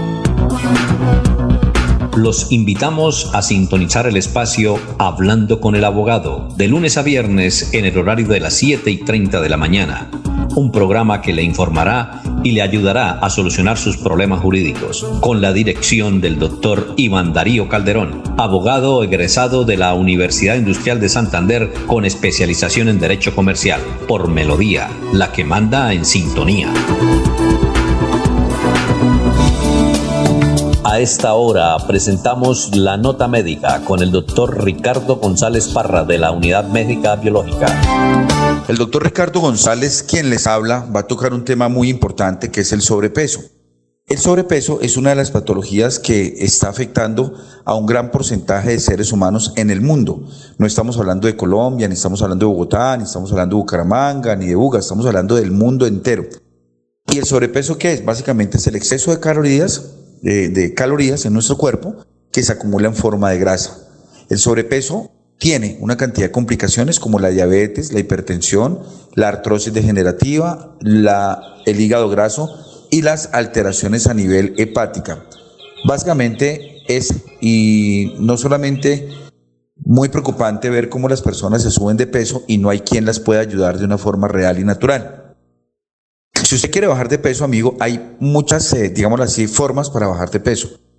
Todos los días usted coge un vaso de agua tibia, un vaso de agua tibia, con un limón. Exprime el limón en el vaso de agua tibia y se lo toma en ayunas antes de empezar pues, su, diario, eh, su diario desempeño. Y eh, una cuchara de linaza, una cuchara de linaza la colocamos en remojo el día anterior con una ciruela pasa. ¿sí? Y al otro día se licúa la linaza con la ciruela pasa y jugo de papaya sin dulce y nos lo tomamos. Esto nos va a ayudar a empezar a eliminar muchísimo, eh, muchísima grasa. En la unidad mecabiológica, doctor Ricardo González, manejamos tratamientos efectivos para bajar de peso. Son biológicos, son naturales los tratamientos, tanto los sueros y todos los medicamentos que hacemos. En Bucaramanga estamos haciendo consulta médica, en Buga, en Cali, en Bogotá, en Pereira, en Ibagué, en diferentes ciudades. Los invito a que marquen el número telefónico ya mismo, consulta completamente gratis al 304-630-9500, 313-392-2623. Llame ya, cita en Buga, en Cali, en Bucaramanga, en Bogotá, 313-392-2623.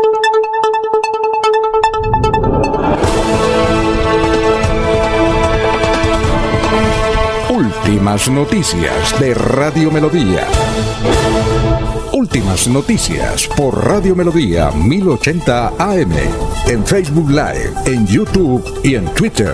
Por donde quiera informarse.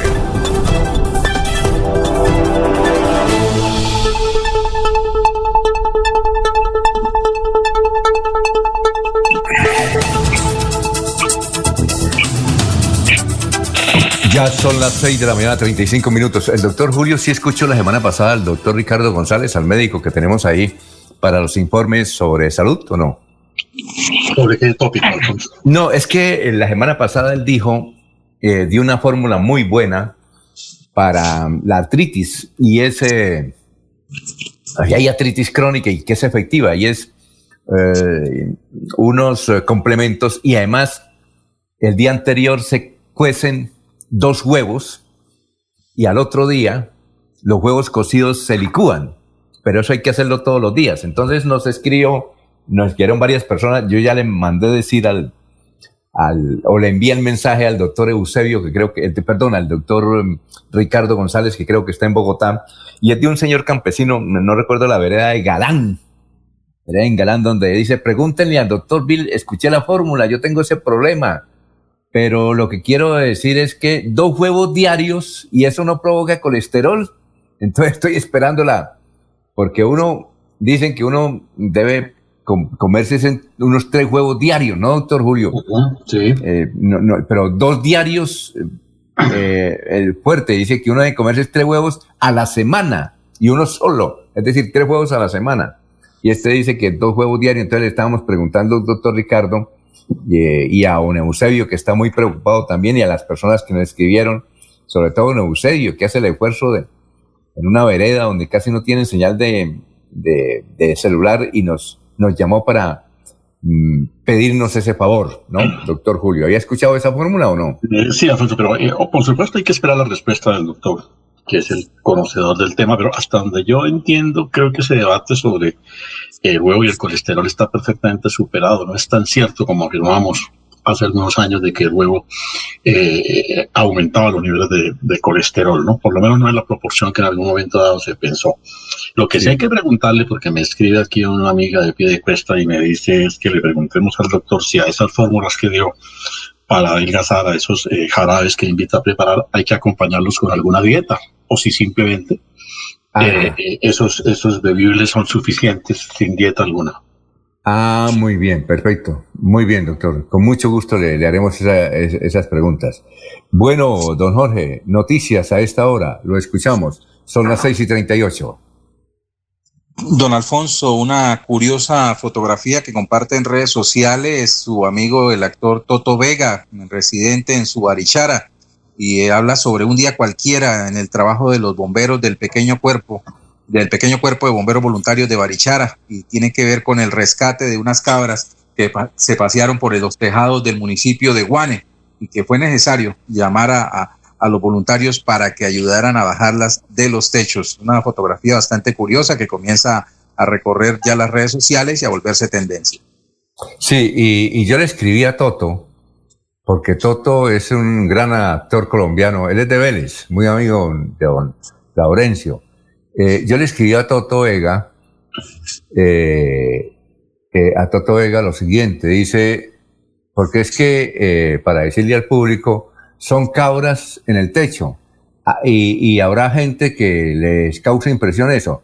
Lo que pasa es que las cabras brincan mucho y ellas no, no tienen ningún problema de brincar metros. No les pasa cambiar el dicho, Jorge.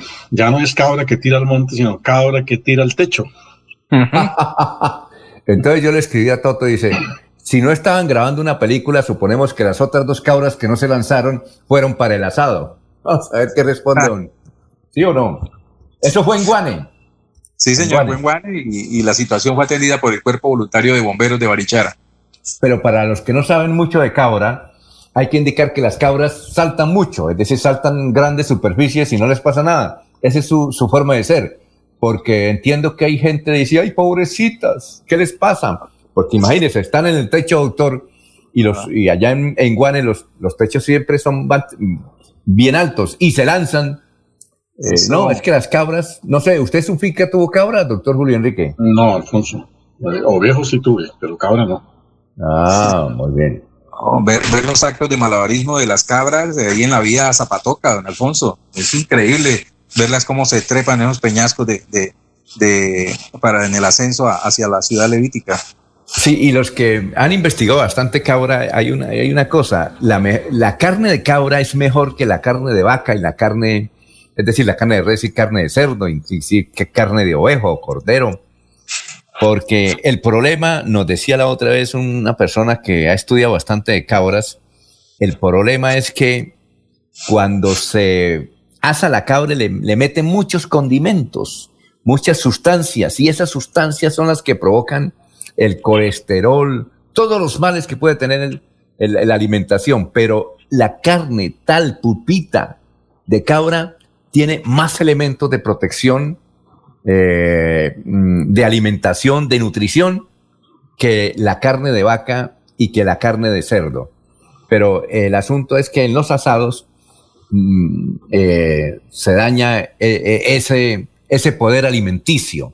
Además, yo tengo un amigo que tiene 100 años, 100 años, y camina aquí por las calles y muy contento, tomamos tinto y todo eso.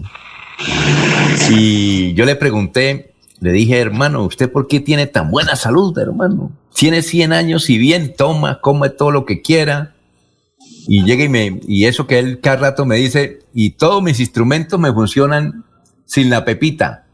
Entonces yo le digo, no creo, dijo, es que cuando estábamos muy jóvenes, mi padre me obligaba a tomar leche de cabra todos los días. Y ese poder alimenticio, ese poder alimenticio lo, heredamos y, y, estamos, es decir, se murió un hermano que tiene 95 años, por ejemplo, y tengo también otro hermano que tiene 89 y bien, y salimos a caminar. Eso es lo que dicen. No sabían si ustedes eh, conocían ese poder que tiene alimenticio eh, en la cabra. ¿Ah? Es que no sé si las cabras que subieron al techo para evitar que fueran ordeñadas, porque es que ahorita un litro de, leche de cabra está alrededor de los 5 mil, 6 mil pesos. Recuerde que aquí en el centro un vasito vale 3 mil o 4 mil pesos, un vasito de leche de cabra de verdad, no con agua. No, pero es que le están echando alguna sustancia a leche de cabra, es el lío. Toca ir a, ¿sabe a dónde? A Aratoca y a Curití. Y allá le dan buena leche, inclusive allá hay exposiciones de leche de cabra. Cuando son las ferias del pique.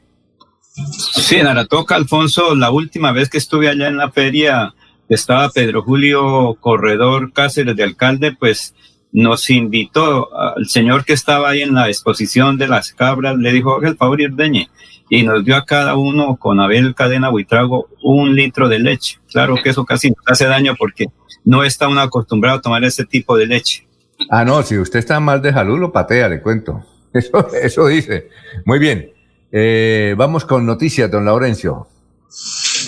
Alfonso, embalse de hidrosogamoso y el turismo, gobernación de Santander, Cámara de Comercio, alcalde de Lebrija, es que recientemente se reunieron diversos sectores para buscar alguna solución, porque aquí, como recordamos, son varios los municipios que tienen incidencia en esta represa y el turismo es uno de los aspectos fundamentales. Sin embargo, está un poco desorganizado.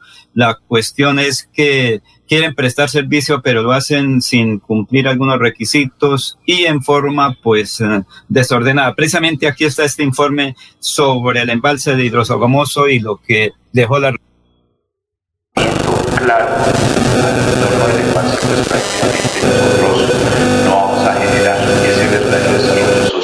las oportunidades, la confianza inversionista, la generación de empleo, el trabajo de inclusión social, pensando de nuestra familia productora, nuestra familia campesina, como jueces naturales. Yo tengo la asamblea, nuestros diputados, la autonomía de nuestros municipios y se va a perder ni nada. Si yo he estado allá en el recinto del Consejo socializando las obras, las inversiones, la estrategia de desarrollo, pues queremos que ustedes nos puedan brindar el apoyo. Y lo que nos encontramos ante una gran oportunidad histórica de desarrollo de un punto estratégico de la región para el futuro turístico en la zona que es el embalse de Topocoro. En momento pues ya se está empezando a presentar eh, desorden en algo de la prestación de los servicios que han empezado a, dar eh, y de igual manera pues están eh, viendo algunas problemáticas que requieren de intervención urgente por parte de los municipios que hacen parte de la zona de la ribera del embalse, que nosotros hemos venido trabajando con la gobernación de Santander, es en la creación de una figura administrativa llamada la RPG, una región de planificación y control, que permita a los seis municipios de la ribera del embalse unificar criterios en torno a las decisiones, en torno a las normas y en torno al manejo en general del embalse con el fin de poder organizar de mejor manera el futuro del desarrollo turístico de este hito tan importante para el futuro desarrollo del departamento, de igual manera tomar decisiones acertadamente o más acertadamente o más en consenso sobre las políticas, sobre todo lo que tiene que ver con la administración, el manejo administrativo del embalse. Eso es básicamente la propuesta que se tiene con el fin de garantizar un desarrollo armónico, sostenible, ambientalmente amigable de este hito turístico que tenemos en el departamento de Santander y que tenemos que aprovechar de la mejor manera para que sea orgullo nuestro a futuro y no se convierta un foco de informalidad, en un foco de malas prácticas, como sucede en algunas otras regiones del país. La verdad me parece una idea excelente, fenomenal, esa gran estrategia de desarrollo de Topocoro, porque a través de esa idea de asociación, de un plan de región, de proyección y de gestión liderada por el Departamento de Siempre Santander, en el cual están teniendo en cuenta municipios como Los Santos, Lebrija, Girón, Betulia, San Vicente, Zapatoca. Eso va a generar progreso, desarrollo, transformación para esos grandes territorios, oportunidades de empleo y el turismo va a ser un baluarte a nivel de la economía, oportunidades de empleo, donde se van a beneficiar todas esas fundaciones, asociaciones y se va a generar pues un desarrollo y transformación que es lo que realmente vale la pena para esa gran región de nuestro departamento Santander. Muy bien, son las 6 y 48 minutos, estamos en Radio Melodía, vamos a una pausa, estamos en últimas noticias. Tu casa ahora es el lugar ideal y Cofuturo te ofrece la oportunidad de renovar los electrodomésticos y víveres fundamentales para toda la familia. Televisores, neveras, lavadoras y muchísimas alternativas para dotar tu hogar están en la calle 48, número 3333. También encontrarás motocicletas, bicicletas, computadores y celulares. Atención inmediata 322-307-0371. Cofuturo, construimos sueños de progreso.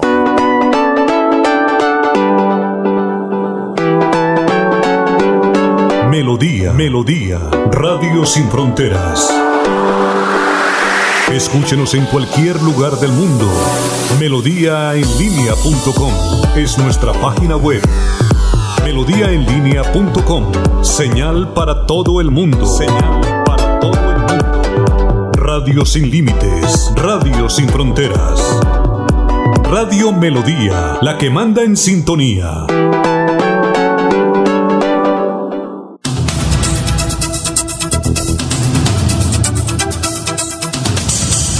Oiga, doctor Julio. Doctor Julio. Sí, Son las 6 y 49. Bueno, doctor Julio, no se me levante, quédese quietico ahí hasta las 7 y media. Mire, doctor Julio. Cuénteme.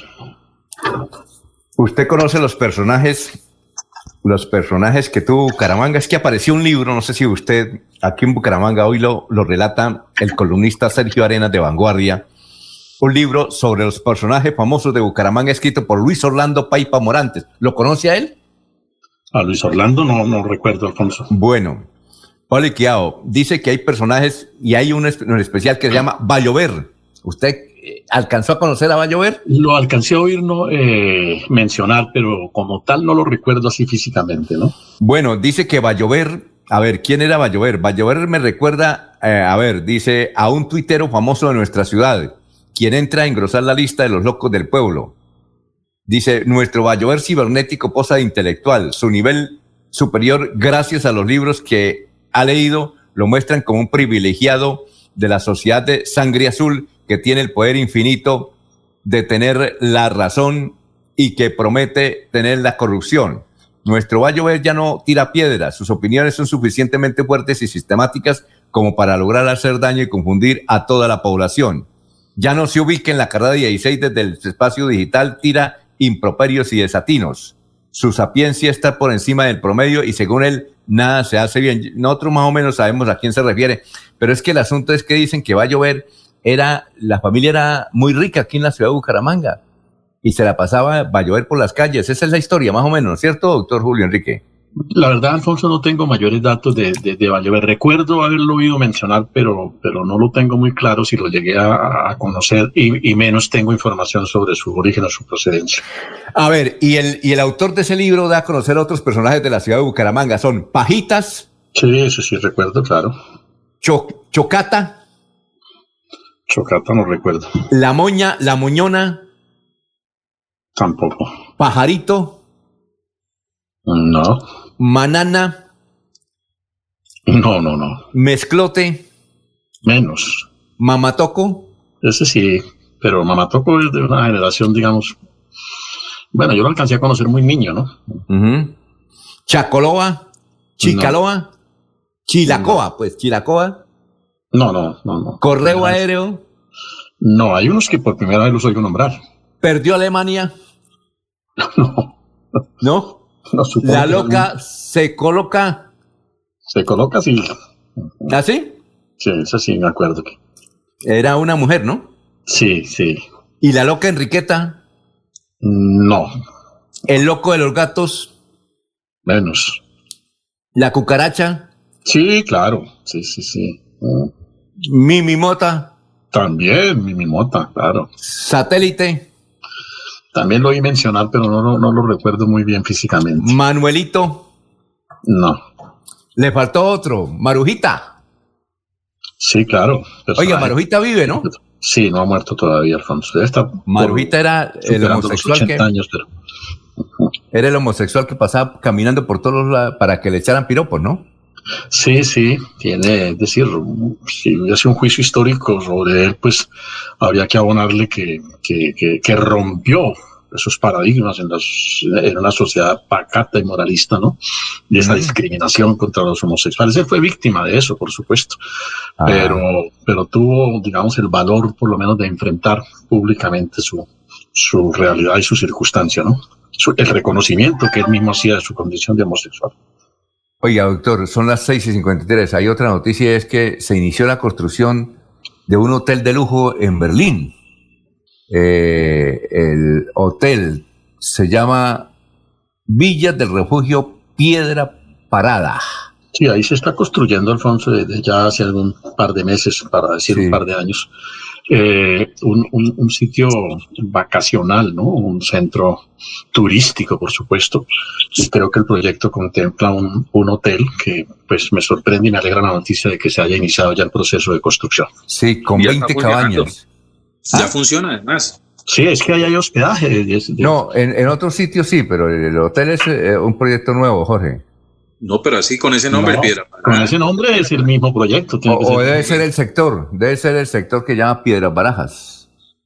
Piedra Parada. Piedra Parada. Piedra Parada. Piedra Parada. Sí, claro. Incluso este fin de semana vi un amigo del Socorro que, que eh, disfrutando allí de, de, su estancia en el Hotel Piedra Parada y publicó una foto. Sí, cierto es. Ahí ¿Qué, es el, ¿Qué es diferente a los frailejones? Sí, claro. Los sí. más adelante, Alfonso. Y ese fue un proyecto que lamentablemente se estancó, ¿no? ¿Ese no lo terminaron? Pues quedó a medias, ¿no? Y yo no sé realmente qué tanto esté funcionando hoy en día. El hotel persistió por algún tiempo. Era un hotelito agradable. Yo estuve allá en varias oportunidades. Pero finalmente pensaría que hoy en día no funciona, ¿no? Y las cabañas, digamos, hay un tanto, un tanto semi-abandonadas. Alfonso. Ajá. Entiendo que ahora están buscando nuevos socios, creo que son 50 millones o 25 millones para hacerse socio de ese proyecto. Y creo que con la finalidad de terminar lo que dice el doctor Julio Enrique, ahí está funcionando y no sé si llegó nueva sangre al proceso, al proyecto o lo alquilaron nuevas personas pero entiendo que están buscando socios con 25 a 50 millones de pesos y con derecho a tener una vez al año, dos veces al año la cabaña, arrendarla, es decir, como copropietarios de ese proyecto de turismo y hotelero. Creo que es, es lo que se llama resort, ¿no? Sí. El famoso, famoso resort. Es que eh, dicen que luego de la pandemia el turismo que va a tener mucho auge es el turismo ecológico, básicamente el turismo ecológico. Y yo creo que por eso es que se están construyendo hoteles, junto al páramo de Santurbán. Eso es lo que, lo que se menciona, ¿no? Sí, lo que pasa es que es un turismo que tendría unas particularidades, ¿no? Un turismo más de adultos, digamos, más de personas ya un tanto mayores, Alfonso, porque los niños, llevarlos a ese clima a ellos no les resulta muy atractivo, los niños les gusta la piscina, les gusta, y eso pues no se facilita en, en sitios de, como Berlín, que tiene una altura de más de 3.000 metros, donde el frío es intenso, donde afecta a los niños. Sitio donde de noche, pues, eh, eh, el grupo tiene que estar reunido, digamos, en un recinto, tomándose un café, un tinto, una bebida caliente, un trago, jugando cartas, qué sé yo. No hay, no hay oportunidades de salir, ¿no? No hay oportunidades de salir. a otros centros o a otros sitios de diversión. Entonces, por eso decimos, es un turismo muy particular, muy especial.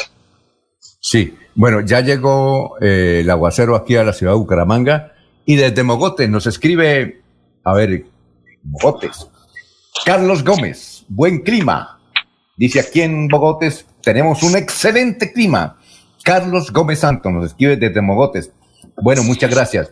Oye, doctor Julio, sí, cuénteme. es que me llaman desde allá en Berlín, me dicen que Nicolás Mantilla es el gerente de ese proyecto y que están haciendo en este momento otro, digamos, una obra adicional. Es un mercado campesino similar o copiando un poquito la idea del mercado arriba en la mesa de los santos, que ahí también tienen ese mercado los domingos donde los campesinos de Berlín, de Huaca, de Tona particularmente y de norte de Santander pueden traer sus productos a comercializarlos ahí en ese sector. Entonces que también es como otro mercado campesino frío, Alfonso. Oiga, eh, sí, eh, doctor Julio, eh, recuerda que aquí comentamos eh, que el magistrado del Tribunal Administrativo o Superior, eh, Henry Moreno, que aquí comentamos, en todo caso es magistrado de un tribunal de Santander. Creo que el Tribunal Superior, Alfonso, que estuvo como enfermo de COVID, si mal no No, él estuvo a punto de morir y desde luego ya, ya está libre de COVID ya salió de la UCI, están esperando que le den de alta para irse para la casa y luego a trabajar. Henry Moreno. La, hija fue la que se consiguió recursos para un ECMO que se llama, para comprar un ECMO. Y desde luego las terapias fueron fundamentales y ya está gozando, comienza a gozar de buena salud. ¿Usted lo conoce al doctor Henry Moreno? Yo lo conozco, Alfonso, no soy amigo personal, pero ya antes sé de quién, se trata de quien estamos hablando. Me alegra por el doctor Moreno, me alegra por, por su familia y por supuesto me alegra por el Poder Judicial y la Administración de Justicia. Muy bien, eh, a propósito de, de esos asuntos, hoy el diario La Opinión trae una extraordinaria entrevista con el abogado jucuteño Libardo Mojica Rojas, que tiene un laboratorio hace como 30 años en la ciudad de Bogotá muy importante, que produce vacunas todo el tiempo, todos los años. Produce vacunas contra diferentes enfermedades, por ejemplo, la fiebre aftosa. Eh, y él le está proponiendo al gobierno que le dé la oportunidad de producir las vacunas, las vacunas contra el coronavirus aquí en Colombia y especialmente en su laboratorio que queda ahí cerca a Bogotá. Eh, es interesante la crónica porque además señala Olivardo Mojica que traer la vacuna, importar la vacuna es supremamente caro y aquí, con los mismos elementos, con la misma calidad, se pueden hacer millones de vacunas y él garantice ese proceso. Ojalá el ministro de Salud revise el asunto para que podamos eh, tener vacuna rápidamente. Bueno, ya son las 7 de la mañana, vamos a una pausa, estamos en Radio Melodía. Aquí Bucaramanga, la bella capital de Santander. Transmite Radio Melodía, Estación Colombiana, HJMH, 1080 kilociclos, 10.000 vatios de potencia en antena, para todo el oriente colombiano. Cadena Melodía, la radio líder de Colombia.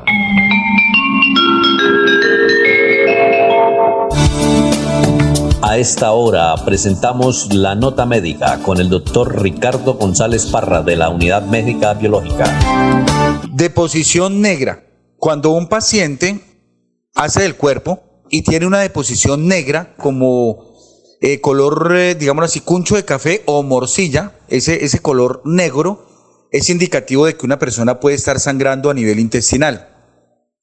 Cuando una persona está sangrando a nivel intestinal es algo muy delicado tenemos que mirar varios motivos de que una persona sangre. Primero, una úlcera. Una úlcera es una llaga que se forma en el estómago o en el duodeno. Esa llaga puede sangrar constantemente y si no se trata rápidamente, pues puede ser motivo de una descompensación a nivel hemodinámica grave, es decir, que la persona se pueda desestabilizar debido a su volumen sanguíneo.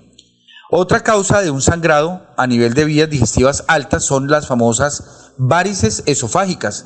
Hay personas que tienen unas varices como aquellas que le salen varices en la nariz, que tienen unas varices aquí en la nariz. Esas personas que tienen varices en la nariz las puede tener también en el esófago, en la parte interna digestiva. Y esas eh, varices pueden reventarse. Al reventarse empiezan a sangrar. Y al sangrar, esta sangre va bajando por la vía digestiva y cuando sale en la materia fecal ya sale negra porque es una sangre digerida.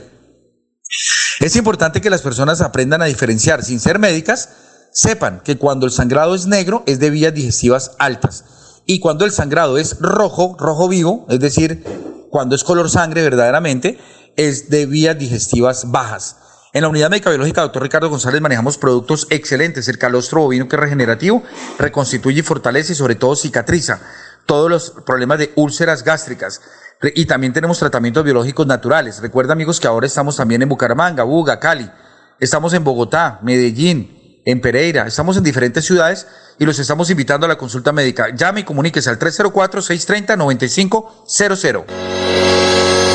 Los problemas del colon inflamado son bastante comunes en los colombianos, hombres y mujeres, siendo una dolencia de difícil tratamiento. La terapéutica natural Araltel ha encontrado a través de los años de investigación un producto que ha demostrado ser útil en el tratamiento del colon. Tome el Araltel Mevis por cuatro meses de manera constante y note usted mismo los resultados. Si ya estás en casa cuidando tu salud y la de los tuyos, no olvides que puedes tener los productos naturales Araltel a través del servicio a domicilio en tu ciudad. Comunícate en Bucaramanga al celular 315-447-1995. Recuerda, 315-447 1995. Tienda Naturista, tu vida y naturaleza en Bucaramanga. Estas son últimas noticias, las noticias de la hora. Buenos días, Florentino Mesa les presenta UCI Noticias y Paz. Colombia registró otros 97 fallecimientos por COVID-19 para una semana con menos de 100 muertes diarias y totaliza 61.143 víctimas mortales y 2.303.144 contagios. Tres mandos medios de la extinta guerrilla de las FARC vinculados por la JEP en tomas de rehenes y graves privaciones de la libertad reconocieron los tratos inhumanos que sufrieron las víctimas del secuestro. Nueva balacera en Bogotá, un caso de sicariato en Centro Comercial San Andresito dejó un muerto y un herido. Ofrecen 10 millones de pesos por información sobre los autores. En esta época de crisis sanitaria, la radio está encendida. La radio está encendida. Le acompaña, informa y entretiene. Manténgase informado de una fuente confiable. La radio en Colombia entrega noticias verificadas y de una buena fuente. Manténgase en casa, pegado a la radio. La radio en Colombia se oye, se oye, se oye. En Bolivia, una jueza dictó cuatro meses de prisión preventiva para la expresidenta Janine Áñez por el caso del supuesto golpe de Estado contra el exmandatario izquierdista Evo Morales en 2019. Y en los deportes, Independiente Medellín volvió al triunfo al derrotar 2-0 a Río Negro Águilas en partido por la jornada 12, con lo que llegó a 20 puntos para seguir peleando su clasificación. Entérese primero en UCI Noticias y Paz. Quédate en casa. Disfruta, vive, comparte, ama, aprende, juega, escucha, goza, lee, saluda, regala, responde, comprende, perdona, canta, supérate, felicita, encuentra, apoya, cree, agradece, enamórate, mejórate, trabaja, ríe, ayuda, quiere. Por ti, por tu familia, por todos, quédate en casa. Melodía, contigo en casa. Melodía, melodía. En noticias. La que manda en sintonía.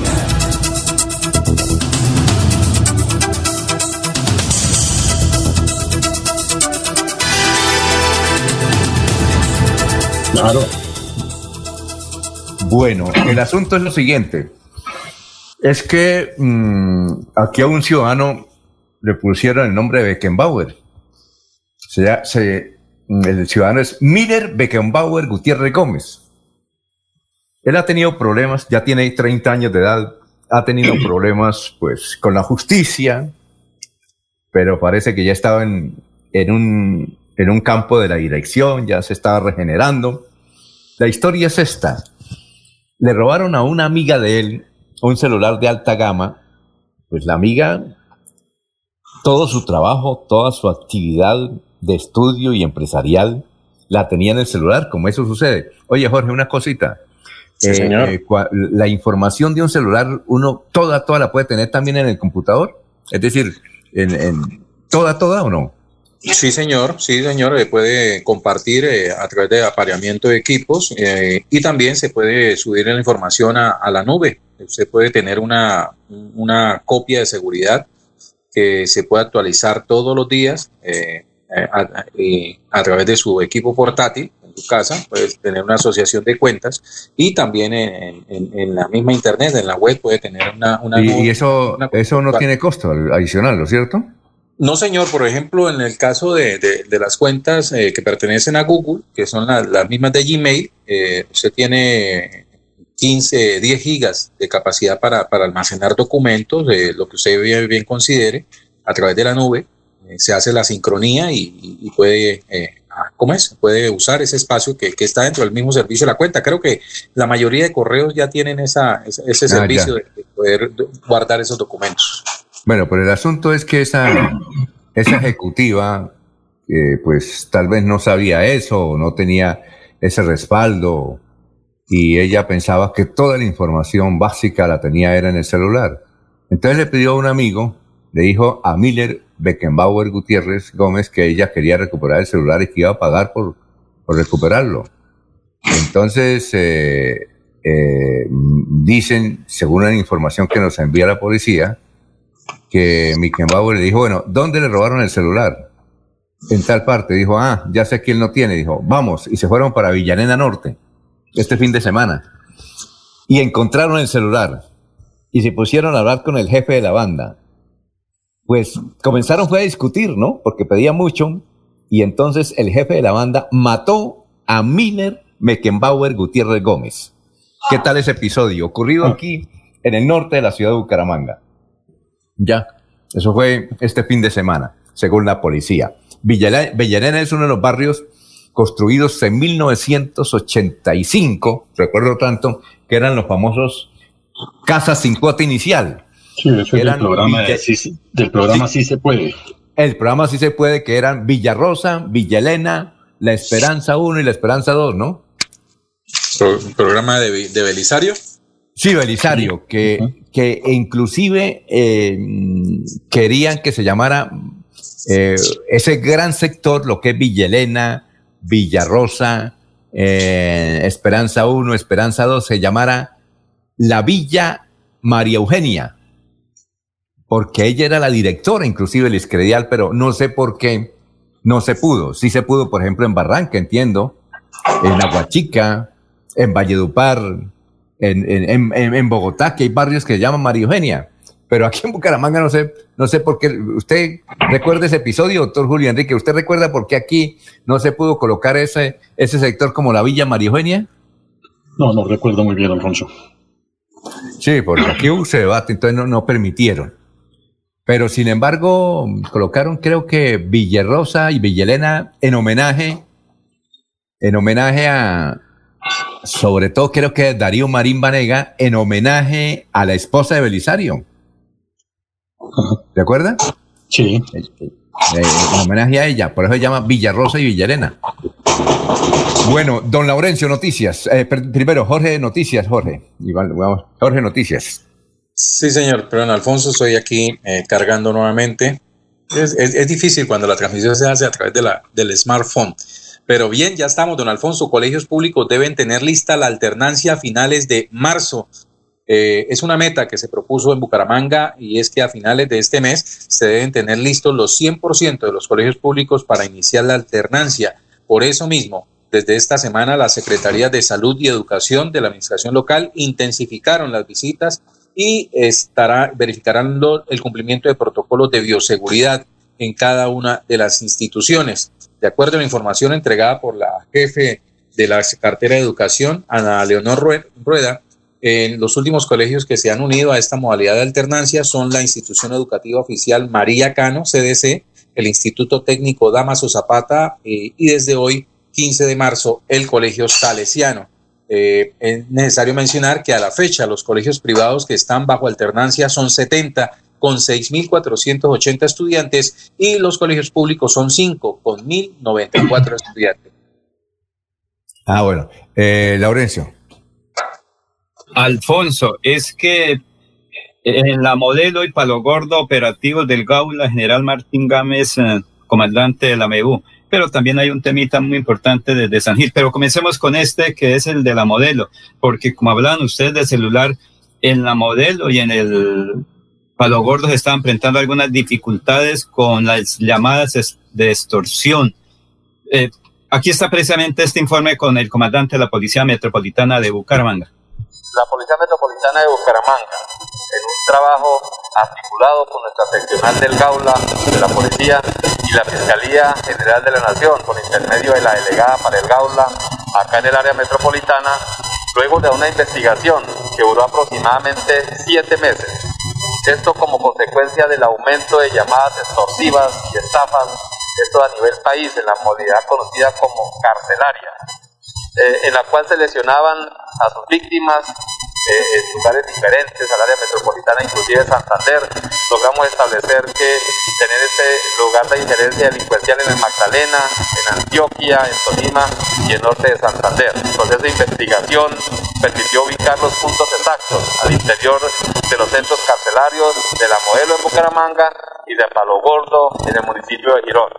Una vez tenemos toda esta información consolidada, y había sido analizada por nuestros investigadores en compañía con la Fiscalía General de la Nación, tuvimos los suficientes argumentos para que en las últimas horas un robusto componente de la Policía Nacional realizamos una inspección al interior de aproximadamente 300 celdas en estos dos centros carcelarios, en zonas comunes, encontrando caletas donde fueron eh, encontrados 66 celulares, 49 eh, baterías para, para los mismos, 53 cartas de diferentes operadores, 90 armas cortopulsantes, artesanales, algunas otras de fabricación original, 8 equipos de comunicación tipo walkie para, para comunicarse al interior de las cárceles, eh, memorias USB, cargadores bastantes para celular, y también estupefacientes, cerca de 300 dosis que fueron incautadas al interior de esta celda. Acá de resaltar, nosotros no vamos a descansar,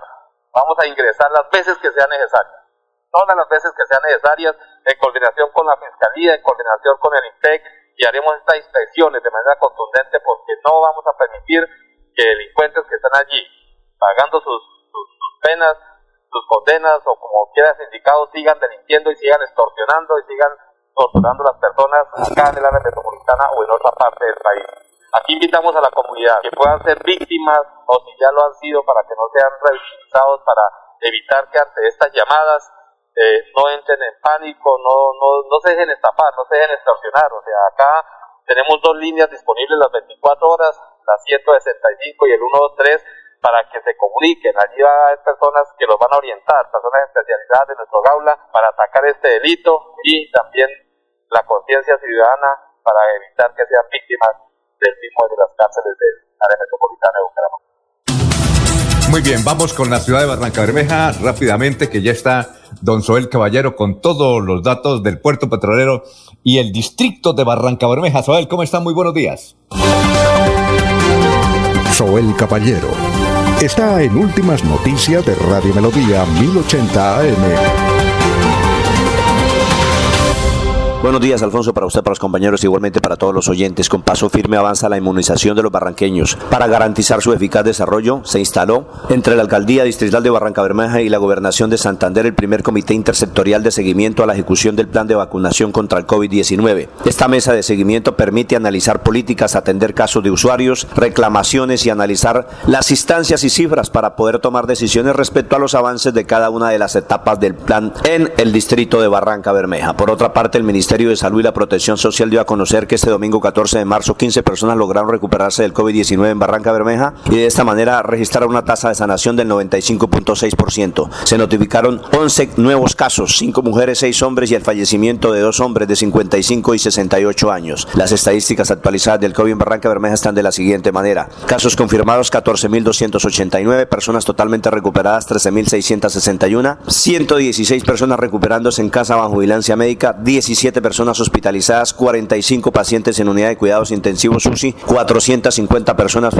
fallecidas, casos activos en el distrito de Barranca Bermeja, 178. Noticias con las que amanece el distrito continúen compañeros en estudios en últimas noticias de Melodía 1080 AM. Para seguir adelante, Futuro te ofrece crédito educativo en línea. Ingresa a www.copfuturo.com.co y solicítalo de una manera fácil, rápida y segura con la mejor tasa. Atención telefónica 318-717-3270 y 317-404-6430. Cop Futuro, construyendo sueños de progreso.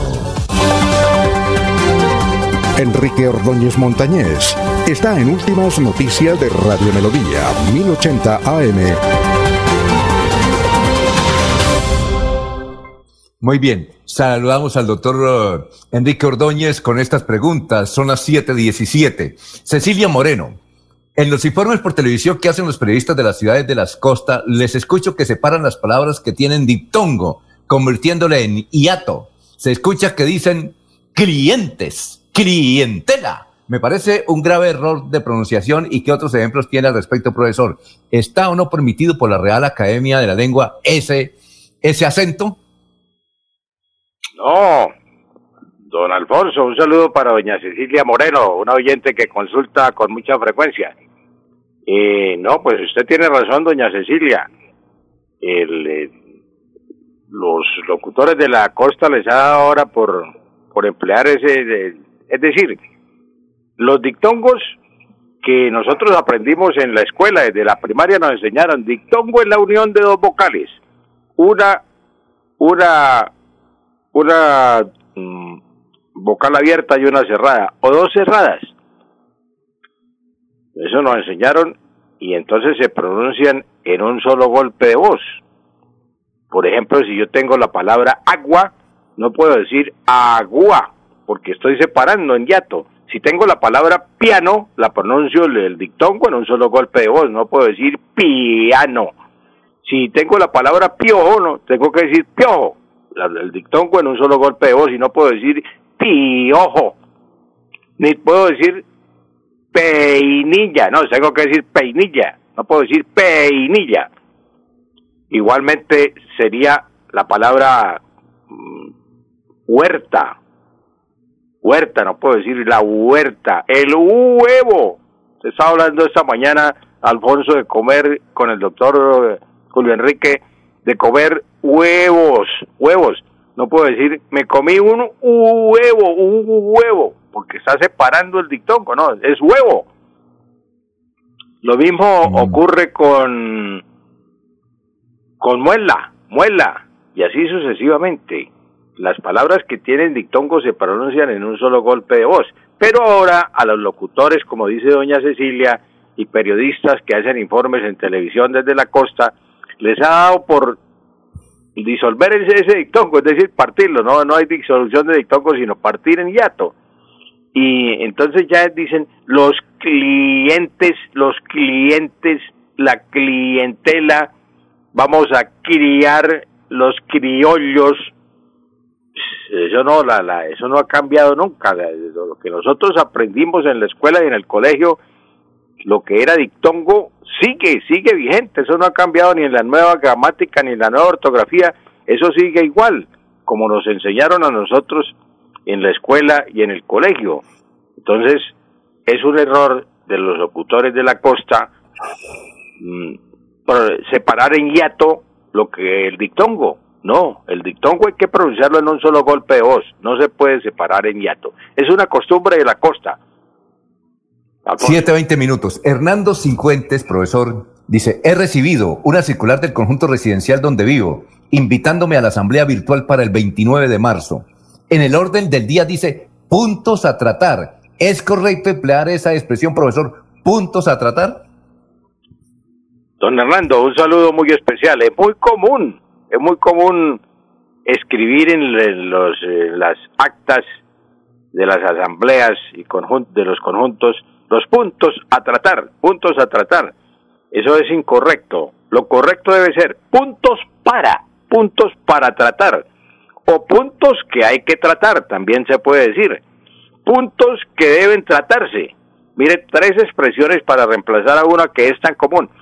¿Esto por qué sucede? Esto sucede porque las personas que hacen el orden del día se pegan a, miran el libro de actas y entonces eh, dicen, ah, mire, es que aquí en el libro de actas sí siempre se ha puesto puntos a tratar, entonces copian textualmente puntos a tratar, pero nunca se detienen a mirar si esa expresión es o no correcta. Mire que don Hernando es curioso, él se detuvo y se puso a pensar, no, pero es que estos puntos, puntos eh, a tratar es incorrecto. Y pregunta, y lo correcto es puntos para tratar, puntos que hay que tratar o puntos que deben tratarse, no nunca puntos a tratar. Muy interesante esta pregunta que hace don Hernando, porque ahora para final de mes de marzo, pues todos los conjuntos residenciales tienen una asamblea que les obliga por ley. Entonces, interesante la pregunta para todos los dueños de apartamentos y para el, para el amigo afanador, eh, perdón, Amador, Amador que es el que vive tratando con los conjuntos y sabe toda la legislación de los conjuntos, hay que hacer esta observación, eh, Amador. Muy bien, profesor, muchas gracias, que pase un buen día, muy gentil, muy amable. Bueno, doctor Julio. un saludo muy especial para todos los oyentes. Feliz día, Alfonso. Pues bien. A ver, doctor Julio, la de irnos, pero antes vamos con estos mensajes de los oyentes. Dice don Jaime González Colón, desde Puerto Wilches, o Colón. Con este clima en Puerto Wilches, temperaturas elevadas a 37 grados, muchos congresistas alistan parrilla para la quemada. ¿Qué senadores viejos se van? ¿Quiénes se quedan y se queman? ¿Y cuáles son los que suenan nuevos? Tenemos que hablar de eso. Álvaro Barón Plata dice, buenos días. Decirle al que escribe historias de locos en algo se le puede ayudar, no porque estemos locos. Conocí casi todos los nombrados y faltaron otros. Va a llover, vivía en la calle 31 y su papá vendía taburetes y besas de madera. Eh, se coloca era conocida por lo que hacía cuando le decían se coloca. Muchas gracias. Este es tratando historia. Bueno, eh, doctor Julio, muchas gracias. La di cerrando. ¿Qué, ¿Qué nos puede decir? Alfonso, hace unos minutos hemos conocido la noticia de que el Tribunal de Justicia de los países africanos acaba de quitar la libertad del ciudadano colombiano a quien los Estados Unidos señala de ser testaferro del presidente Maduro, lavador de activos, blanqueador de dinero, como se dice, y ordenó su libertad inmediata. De manera que ahora va seguramente a producirse alguna gran discusión internacional sobre el cumplimiento de esta medida. Y seguramente se viene a vivir a Barranquilla, ¿no? Que era donde vivía. Yo creo que en Venezuela, porque, en Colombia probablemente tenga también ya procesos pendientes. En semejante mansión, veía. Bueno, eh, la de irnos, don Laurencio, son las 7.24. Esperemos que mañana la transversal del Carare, que está hoy incomunicada, pues mañana puedan pasar vehículos hacia Cimitarra y el eh, porque los productos se están perdiendo en esa región. Muy bien, gracias Laurencio, nos vemos más tarde. Son las 7 de la mañana, 25 minutos, y viene en un instante el doctor Iván Calderón, aquí a Radio Melodía. Adiós. Últimas noticias los despierta bien informados de lunes a viernes. En todas las áreas de la información regional, un periodista de Últimas Noticias registra la información en Radio Melodía 1080 AM y en melodíaenlínea.com. Director Alfonso Pineda Chaparro.